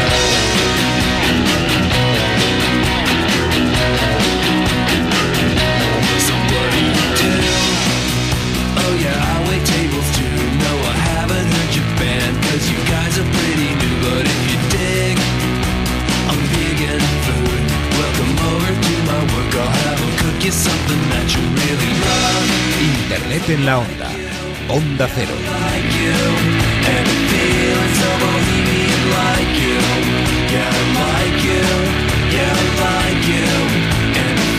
Interesantísima jornada sobre contraseñas que nos ha traído Vicente Hidalgo. Y ahora vamos con. Atención, ¿eh? lo hemos prometido. Lo prometido es deuda, queridos amigos. Son las 7 y 32, las 6 y 32 en Canarias. Y vamos con gastrotuiteros. En la onda. Eh, ¿En qué Gaso- Gasotuiteros en la onda. Alfre- Al- Al- Alberto Rodríguez, buenas tardes. Buenas tardes, Javier. ¿Qué tenemos? Bueno, pues, eh, pues hablar un poquito de, de- de cómo mm, eh, la gastronomía se mueve en Twitter, porque al final a la gente que le gusta estar al día en el tema de gastronomía, pues es muy sencillo pues mirar en, en noticias que pueden aparecer en periódicos o en, en blogs sobre todo. Pero claro, también es muy complicado ir yendo de blog en blog a ver qué es lo que se comenta, entonces es muy útil seguir a 10, 12, 20, mil perfiles de Twitter relacionados con la gastronomía, ya que cada uno de ellos pues ponen sus, eh, sus enlaces dentro de Twitter a lo que van publicando en los, en los blogs. Entonces, bueno, pues ya sabemos eso, que Twitter ha copado muchos huecos libres en nuestra vida y que sirve para hacer, eh, para decir muchas sandeces y burradas, pero también es una gran herramienta de, de comunicación y promoción para el mundo gastronómico. Entonces, pues si quiere estar eh, al día en este mundillo 2.0, hay que seguir a, unos cuantos tuiteros y yo pues más o menos he hecho una pequeña selección de, eh, de algunos perfiles que son imprescindibles para, para seguir. Para mí uno de, de los más importantes, por lo divertido que es y por lo útil, es el, de, el del famoso comidista, del de Miquel Iturriaga. Miquel Iturriaga, Miguel el Iturriaga, efectivamente. Ahora, bueno, ahora ha cambiado su, su página web, la han modificado un poquito porque él ya no, ya no tiene tanto protagonismo como antes, porque le cede parte de protagonismo a, a Mónica Escudero, que es su escudera. En este caso, van a meter mucho tema de, de videoblog. Eh, Iván Yarza, nuestro panarra en la onda, es un ahora es comunicador y comidista y bueno, han abierto una- un pequeño perfil de Twitter que se llama arroba el comidista, pero bueno, tiene muy poquitos tweets y lo que realmente merece la pena es seguir a arroba Miquel Iturriaga, que, que, bueno, pues la, para la gente que, que sigue el blog de- del comidista en el país, pues ya saben el sarcasmo y la ironía con la que, con la que consigue sacar muchas carcajadas a los que lo, lo leemos. Y eh, bueno, en, en- Twitter ofrece mucha información de, de las recetas que hace, que son todas muy, muy sencillas y muy frescas, reseñas de algunos lugares eh, a los que va y luego, bueno, pues cuenta cuál ha sido su, su más o menos su, su experiencia y sobre todo también eh, los enlaces a las cosas que se compran a teletienda, porque este señor, la verdad que, que le gusta pasar horas eh, de madrugada viendo la teletienda de, de, de, eh, mm, artículos que se venden en Estados Unidos y se los compra todo lo más divertido que son los enlaces a su sección a lo comidista, que si queréis reíros en la red hay que leer a lo comidista. Espera, a ver. ¿A qué tipo de artículos te refieres que se compra de madrugada en la teletienda? Porque la, la única que le ha llamado la atención Estáis es- pensando en Yes. No, no, no, no, para, no, pero claro, pero, pero como es una teletienda, como suele ser tele- como suelen ser productos eh, norteamericanos, claro, pues sí, él pero está- no son eminentemente gastronómicos. O bueno, No, no, igual. él- no, no, no, no, sí. Él, él cuando se, él- él- él se llama, eh, ¿cómo es? Revuelto, revuelto de artilugios o algo así es la sección que tiene en el blog y entonces son cosas que él ve en la teletienda, son algunas son bastante inservibles, pero, pero son todas desde el punto de vista gastronómico. No pensemos más de Miquel Iturriaga porque es un tío muy serio y muy los, formal. los míticos cuchillos de que salen Sí. los chinos ahí, pa, pa, pa, pa. Los míticos tuppers estos que les pones una tapa y haces así, plas, y te parte todo en cuadraditos. Él le gusta, él le gusta ver esta, estos programas que hacen en Estados Unidos, que es un cocinero con un presentador. Hey Mike, ¿qué vamos a cocinar hoy? Y sacan sartenes con público que le aplaude Ay, y tal. pues. Sartenes con público, me encanta. Que le aplauden. Sí. Por cierto, Pues es- algún día tenemos que hablar, perdón, perdón, perdón, perdón. Algún día tenemos que hablar de. Joder, ¿habéis visto el vídeo de la chorrimanguera? no. No. Sí, gracias, Sí. gracias. A ver, gracias, a ver. Javier Abrego. Si no, iba a parecer un poco. Yo me lo pongo para dormir ese vídeo. Es, es- es- es más, no me voy a la cama sin ver la chorrimanguera. Lo sacaremos en breve también la chorrimanguera. Mm. Bien, eh, Bien, bueno. seguimos. Seguimos. eh. Sí. Grande, grande al joroco. Bien, si queremos, bueno, mundo gastronómico más puro y duro, eh, hay que seguir a arroba pincho. Arroba pincho es otro, otro blogger que controla el blog El Monstruo de las Galletas y escribe en el blog directo al paladar. Hoy he visto una pizza de berenjena y bacon y una lasaña de boloñesa que no me va a dejar dormir esa noche. Perdona, cuando dices que lo has visto es que lo han tuiteado. Eh, que lo he visto, sí, directamente él lo ponía en su, en su Twitter y he entrado en los enlaces de Directo al Paladar y el monstruo de las galletas y ahí estaban las dos recetas de pizza de berenjena y bacon y una lasaña boloñesa. Eh, si nos gusta también, por ejemplo, ver cómo, cómo la gente cocina, y no, pero no tenemos tiempo de ver al Guiñano, eh, una opción muy buena es eh, seguir a Chaver Ayue. Chaver Ayue es un tipo muy simpático que es el que está detrás de El Cocinero Fiel. Ajá. El cocinero fiel es un videoblog muy divertido, un tío que bueno, pues que te enseña a hacer desde unos huevos fritos con patatas hasta un pulpo guisado, pasando por un imprescindible, eh, voy a pronunciarlo bien, smorbrod. Smorbrod es algo que yo desayuno habitualmente. Suena es hermano eso. pequeño, ¿no? Smorbrod es una palabra, es- tiene que ser noruega porque tiene una, una O cruzada con una con un palito. Entonces Javier Abrego eh, asiente como diciendo, claro, ¿quién no desayuna Smorbrod por la mañana? Es un pan de centeno centroeuropeo con un ceviche de gambas encima. Qué bueno. ¿Quién no hace Qué hambre. Sí. Y bueno, pues eh, Garbancita, por ejemplo, es una tuitera de Navarra que es muy activa y bueno, empezó desde su rinconcito foral, empezó a crecer, crecer y, y ya, pues hoy puede estar en Denia comiendo gamba roja con Quique da Costa y mañana irse a pescar a Túnez a una almadraba en Cádiz y subir a Asturias a comer cachopo por la tarde. O sea, está, está que no para. Pero, por ejemplo, Garbancita, esta persona, eh, eh, digamos que empezó en Twitter muy pronto. Sí, ella se hizo un hueco allá y ahora es una eminencia. Ella empezó con un blog, se llamaba Garbancita, en un blog, bueno, por donde cocinaba y, y subía las subía sus recetas, pero bueno, pues luego también es una es una chica muy muy afable y muy comunicativa y, y bueno, pues empezó a darse a conocer a través de pues algún tipo de evento gastronómico, tenía pues también tenía conocidos en el mundo de la gastronomía y ha empezado a crecer, crecer y ahora en el en el tema de la crítica gastronómica desde un punto de vista, por así decirlo, bastante informal, eh, la verdad ha crecido bastante y es, es un es muy interesante leer su blog, su cuenta de Twitter, su Facebook. Y luego, bueno, también, evidentemente, eh, podemos recurrir a, a páginas oficiales como es la de la guía Repsol, que también da muchos, muchos eh, información muy valiosa de, de planes eh, turísticos relacionados siempre con, con la buena comida, sobre todo con los restaurantes que tienen eh, los soles Repsol, que es la categoría que, bueno, paralela a las estrella- estrellas Michelin, que ellos suelen otorgar a ciertos establecimientos. O también, por ejemplo, podemos seguir las andanzas de periodistas gastronómicos, periodistas de verdad, como José Ribagorda o eh, Rosa Rivas, que de sus perfiles arroba José Ribagorda o arroba Gastrorosa Rivas, eh, bueno, pues eh, por ejemplo, Rosa Rivas sé que ha estado en Mugaritz, en, en eh, Rentería, eh, comiendo con, con este chico, con An- Andonia Duriz, y también hasta hace muy poquito en Arzac, con lo cual pues pues no lo hace del todo mal y, y va mm, pateándose los tres estrellas Michelin de... No, perdón, Mugaritz tiene dos estrellas, no tiene tres. Pero la verdad que no lo hace, no lo hace yo. nada mal, no lo hace nada mal. Y luego también, pues evidentemente los cocineros también tienen sus, eh, ya hablamos aquí con, con Jordi Cruz y diciéndonos que él controlaba su, su propia cuenta de Twitter, David Muñoz, el- el- el- la pareja de, de Cristina Pedroche con la que hablamos la semana pasada, también es muy activo en su cuenta de Twitter y muy canalla.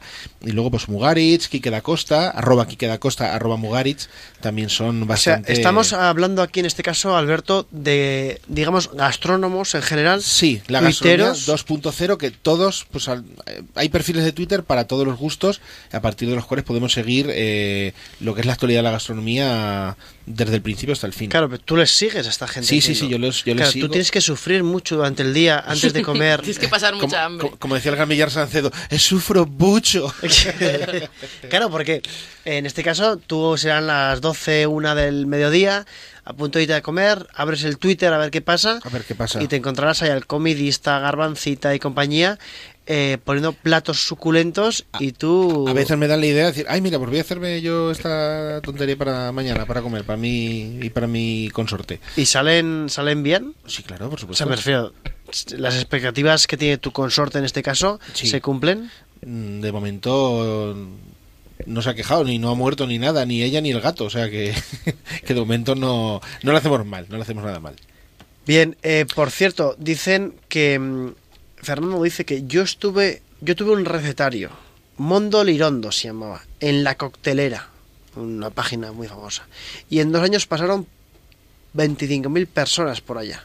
Y luego la, la coctelera pues desapareció y desapareció. Y dice también, arroba el cardo creativo, dice que el Smorrebrod, Smorrebrod. Smorrebrod es el nuevo tostador de Ikea, imprescindible para tus desayunos. Ah, bien. Me encanta.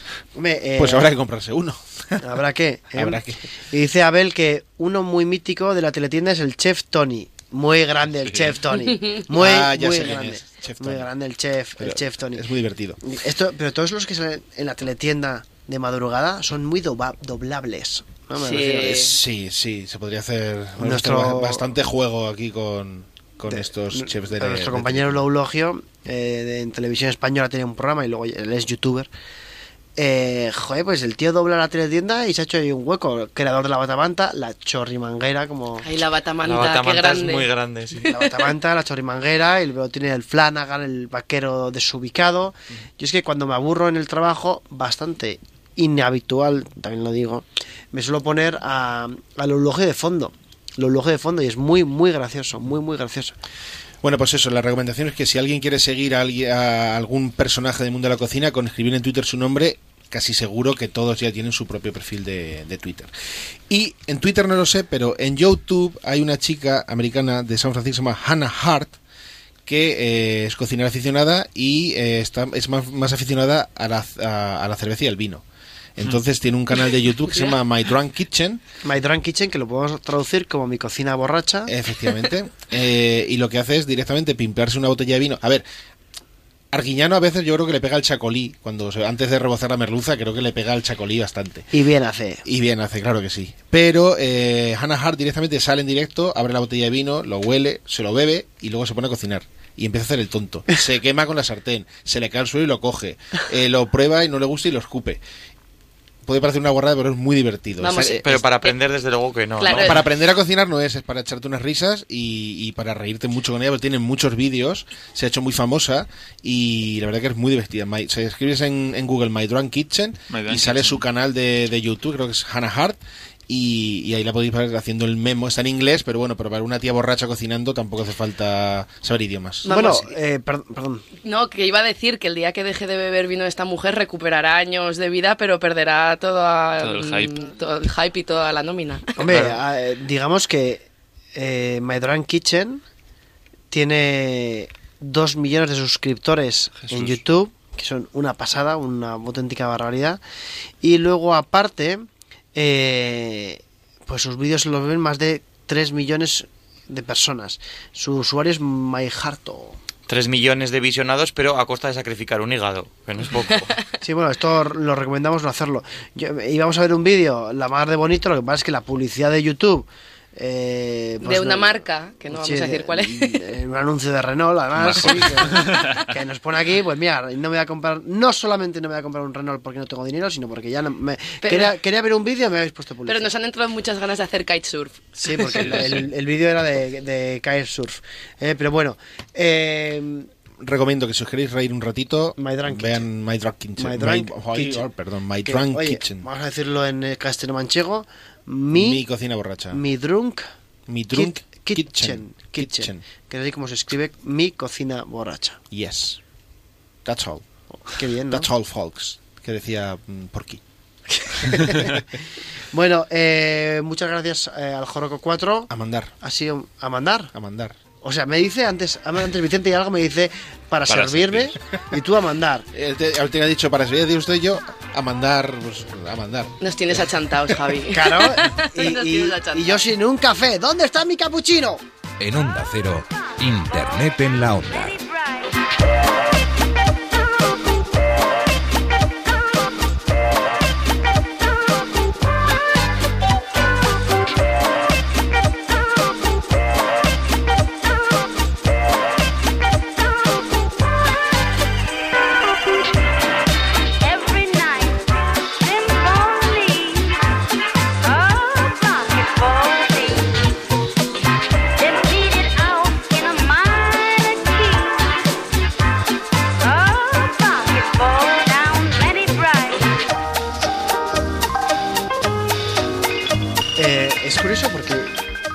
Para que la gente se ponga un poco en situación, en este estudio estamos los seis con nuestros cascos y los cascos van enchufados a una mesa porque ahí está el conector de audio de los cascos, los auriculares. Y mi silla, que tiene dos brazos para apoyar los brazos justamente, pega directamente en el auricular, cargándome uno de los lados del auricular, con lo cual de estéreo paso a mono, creo que es. Mono.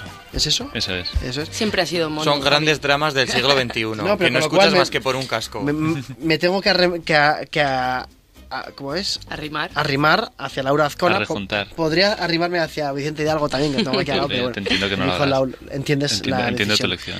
La, la decisión de, de Sofía. Bueno, eh, David, gracias. La televisión, ¿cómo ha venido esta, esta semana? Hola, buenas tardes, a sus órdenes, Javier. por seguir con la servidumbre. ¿Cómo se nota que hemos subido sueldos esta semana, verdad? Sí. Sí, sí. Hay que decir O eso. que hemos que- bajado también, ¿no? Bueno, algunos han bajado, pero esta semana los componentes de Internet de la Onda han tenido una mejora de contrato gracias a- al gran trabajo realizado y eso es de justicia decirlo. cri, cri, cri, cri. ¿Cómo ha venido la televisión, Vicente? Pues-? O sea, a la mía, ¿eh? A lo que- Vicente también lo sabe, pero... Todos estamos para servirte, Javier, a quien quieras. Pero bueno, ya te lo cuento yo que lo tengo aquí escrito. que algo he buscado esta semana de cómo ha venido la televisión. Por ejemplo, vamos a seguir hablando de Pekín Express como hicimos el fin de semana pasado, porque eh, en espejo público, antes de que se emitiera la, la final el lunes, estuvieron las, eh, las canarias, las amigas canarias, María del Amor y Areli, hicieron una definición muy gráfica de lo que es un spoiler. Por supuesto, va a ser una final muy, muy, muy reñida, la verdad. Y merece la pena verla porque hemos dado, nosotros nos sentimos ganadoras por haber llegado donde hemos llegado. Con eso nos lo llevamos ya todo y bueno, si podemos darlo más, a ver. Ellas se sentían ganadoras, pero todavía los demás no sabíamos quiénes habían ganado, por lo que Ya, ya. concluyes un poco, y ellas no son las ganadoras. Ellas claro, no son. ¿qué pasó? Que luego llegó el lunes por la noche, vimos la gran final y evidentemente ganaron Ángel y Bea, con lo cual nos quedamos. Ah, macho. Acuéstate y suda. Qué. No me jodas. Pues sí, hay que estar precavidos contra los spoilers porque pueden salir en cualquier momento en espejo público con una conversación con los amigos o en Twitter y redes sociales que es donde más abundan los spoilers. Spoilers para la gente que no lo haya pillado todavía es cuando te revientan una serie o tu programa favorito, te cuentan el final o una escena muy importante. Entonces tenemos que estar muy, muy, muy precavidos y por eso hoy vamos a hacer un recopila- recopilatorio con varias aplicaciones que nos van a venir muy bien. Cuidado. Por ejemplo, Spoiler Shield o Spoiler Alert, que no sé si conocéis, son dos aplicaciones que monitorizan las páginas web que nosotros estamos leyendo y todo el contenido que está relacionado con series de televisión nos lo muestra con una alerta o bien bloqueado o en negrita, que está muy bien, por ejemplo, si tú no vas estás al día de The Walking Dead o de House of Cards para saber lo que puedes leer y lo que no.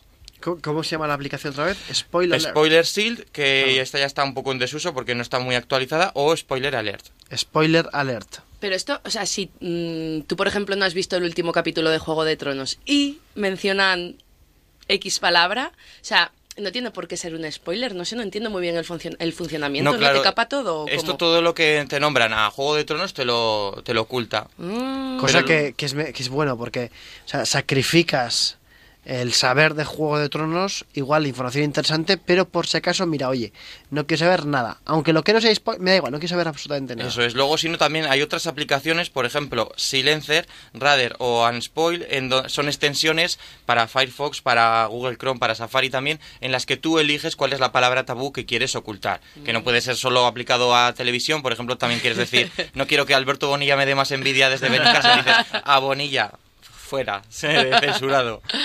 Es una cosa que, que viene muy bien. Otra aplicación que además está, la ha patentado Google recientemente es un filtro personal anti-spoilers, que consiste en que tú haces un seguimiento de personal sobre todas las películas y series que estás viendo, marcas hasta dónde has visto y luego eh, la herramienta te censura solo los mensajes de gente que va más adelantado que tú Mm. o gente que ya ha visto toda la serie o todo el libro, pero tú eh, solo te indican hasta dónde puedes leer. Es un, es un poco muy inteligente. Eh, por, por cierto, eh, eh, un- hacemos un pequeño break para decir que el ciclista Chris Froome, eh, que es el líder del Tour de Francia y uno de los, de los aspirantes a ganar la general, ha tuiteado que está muy decepcionado con un fan francés que le ha arruinado este gran día porque le ha tirado orina encima, un contenedor con Qué mal. orina. ¿En serio? Qué mal. Sí, y está, bueno, con- además ha utilizado el hashtag oficial, tiene ya pues em, cientos y cientos de retweets y dice que una pe- que qué pena que una pequeña minoría pueda tener un impacto negativo tan grande,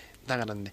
Y bueno, Chris Froome que seguramente seguirá Juego de Tronos y se habrá bajado estas aplicaciones para Sí, porque como él está corriendo tanto, entonces no va a poder ir al día. Así por lo menos no le revientan las series. Le pueden tirar orín, pero por lo menos no te revientan las series.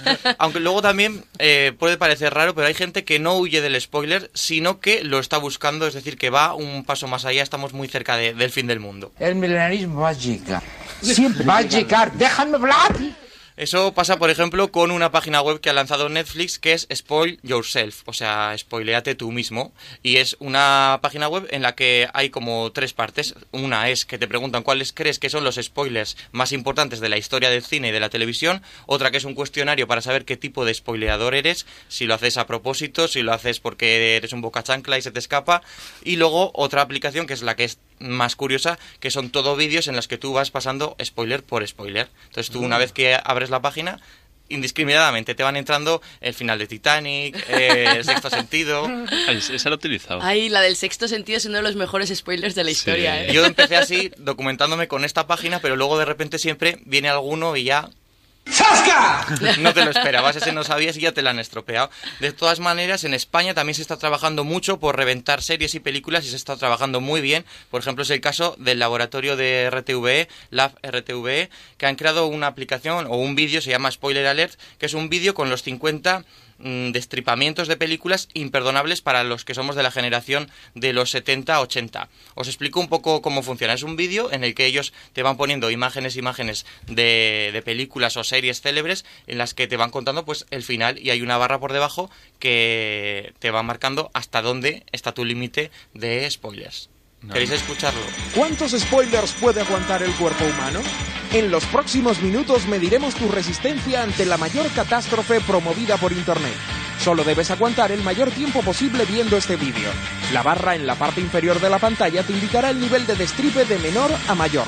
No olvides comentarnos en Twitter o Facebook hasta qué minuto del vídeo has podido mantener la compostura, porque Spoiler Alert comienza ya. Os habéis quedado con ganas de que metamos ya spoilers, ¿no? No me gusta este juego. tampoco. Pero eh, hablamos de películas ya muy viejas, ¿no? Sí, hablamos un poco de... Yo creo que es mejor que lo escuchemos, si os atrevéis, ¿eh? Tú, Javier, como siempre, tú mandas, tú puedes bajarlo cuando quieras. Pero yo, yo me atrevería, de verdad. Yo lo he visto y solo cuando llegué al último sitio de la barra fue donde me fastidiaron, por ejemplo, Breaking Bad. Pero bueno. Oh, Eh, pues eso es un pedazo de No, spoiler. no vamos a poner ningún spoiler. Ah, sí, los primeros que... Vale, los primeros sí que son, son, son blanditos. Adelante, spoiler. Darth Vader es el padre de Luke y la princesa Leia. Desde el principio, Charlton Heston estaba en la Tierra. Rick Deckard es un replicante. ¿O no? La hermana de Faye Dunaway es en realidad su hija. La madre de Norman Bates está muerta, cadáver, fiambre. DiCaprio muere ahogado, pero porque ella es muy bellaca. El eterno spoiler español. Toda la serie solo es un sueño de Antonio Resines. Y sí, está seguro que también te la sabes. Desde el principio, Bruce Willis está muerto. Yo creo que eran asumibles, ¿no? Ya Yo- por todo es conocido. Creo que Mira, aguantó yo- 5 segundos. Sí, sí, o sea, Vicente Hidalgo y yo nos hemos quitado los cascos a la- los tres primeros ya. Esto nos pueden denunciar por esto que Sí, hemos hecho. sí, sí. Yo no- Nah, yo lo del que no. replicante, eso no sé qué es. ¡Ay! Hombre, sí, ¿no sabes sí. que es Blade Runner? Ya, pero no la he visto. De, de hecho, eh, Es una muy También buena estaba el película. planeta de los simios, ha habido un spoiler un poco de todo. Basta. No Ya es necesario repetirlo. para Planeta este y para Simios, nosotros. Vale. Estamos, porque estamos en mono, ¿no? Muy bien. Continúo con otras cosas que ya no son spoilers. Por ejemplo, hay aplicaciones que también te sirven para decirte qué capítulos te puedes saltar de una serie y ponerte un poco al día. Es, por ejemplo, el caso de Skip Able, que es una cuenta de Tumblr que funciona como una guía de visionado para las series en las que ellos te cuentan, por ejemplo, tú buscas Expediente X, cuáles son los capítulos que están un poco de relleno y ahí te va diciendo los que te puedes saltar. Pues eso, mira, si te parece, lo, lo veremos mañana también. Porque. Veremos todos los que nos podemos saltar. ¿Sabes lo que pasa con Expediente X? Que yo tengo muchas esperanzas en esta nueva entrega. ¿Tú? Yo también, la verdad que soy muy fan, de verdad, de Expediente X. Si la tuviera que recomendar a un alienígena, la recomendaría. Esa es. Ahí te he visto. Bueno, hasta aquí Internet en la Onda. Muchísimas gracias, Elena Villarreal. Muchas gracias. Voy a aprovechar un segundito para felicitar a mi tía Marga y mi tío Javi que se enamoraron por medio de la aplicación Apalabrados. Tanto que he criticado los peligros de internet, pues también tienen cosas bonitas. Y justo hoy cumplen un año de casados, así que enhorabuena. Marga, Javi, un beso muy grande desde aquí. David, gracias. Gracias. Buenas tardes. Y Vicente Hidalgo, muchas gracias. Buenas tardes. Al Joroco 4. Buenas tardes, gracias. Laura Azcona, muy buenas tardes. Muchas Buenas gracias. tardes, gracias. Y Javier Gorosquita en el control técnico. Hasta aquí Internet en la Onda. Mañana a partir de las 6 y dependiendo del Tour de Francia, puede que antes estaremos con todos vosotros. Hasta mañana.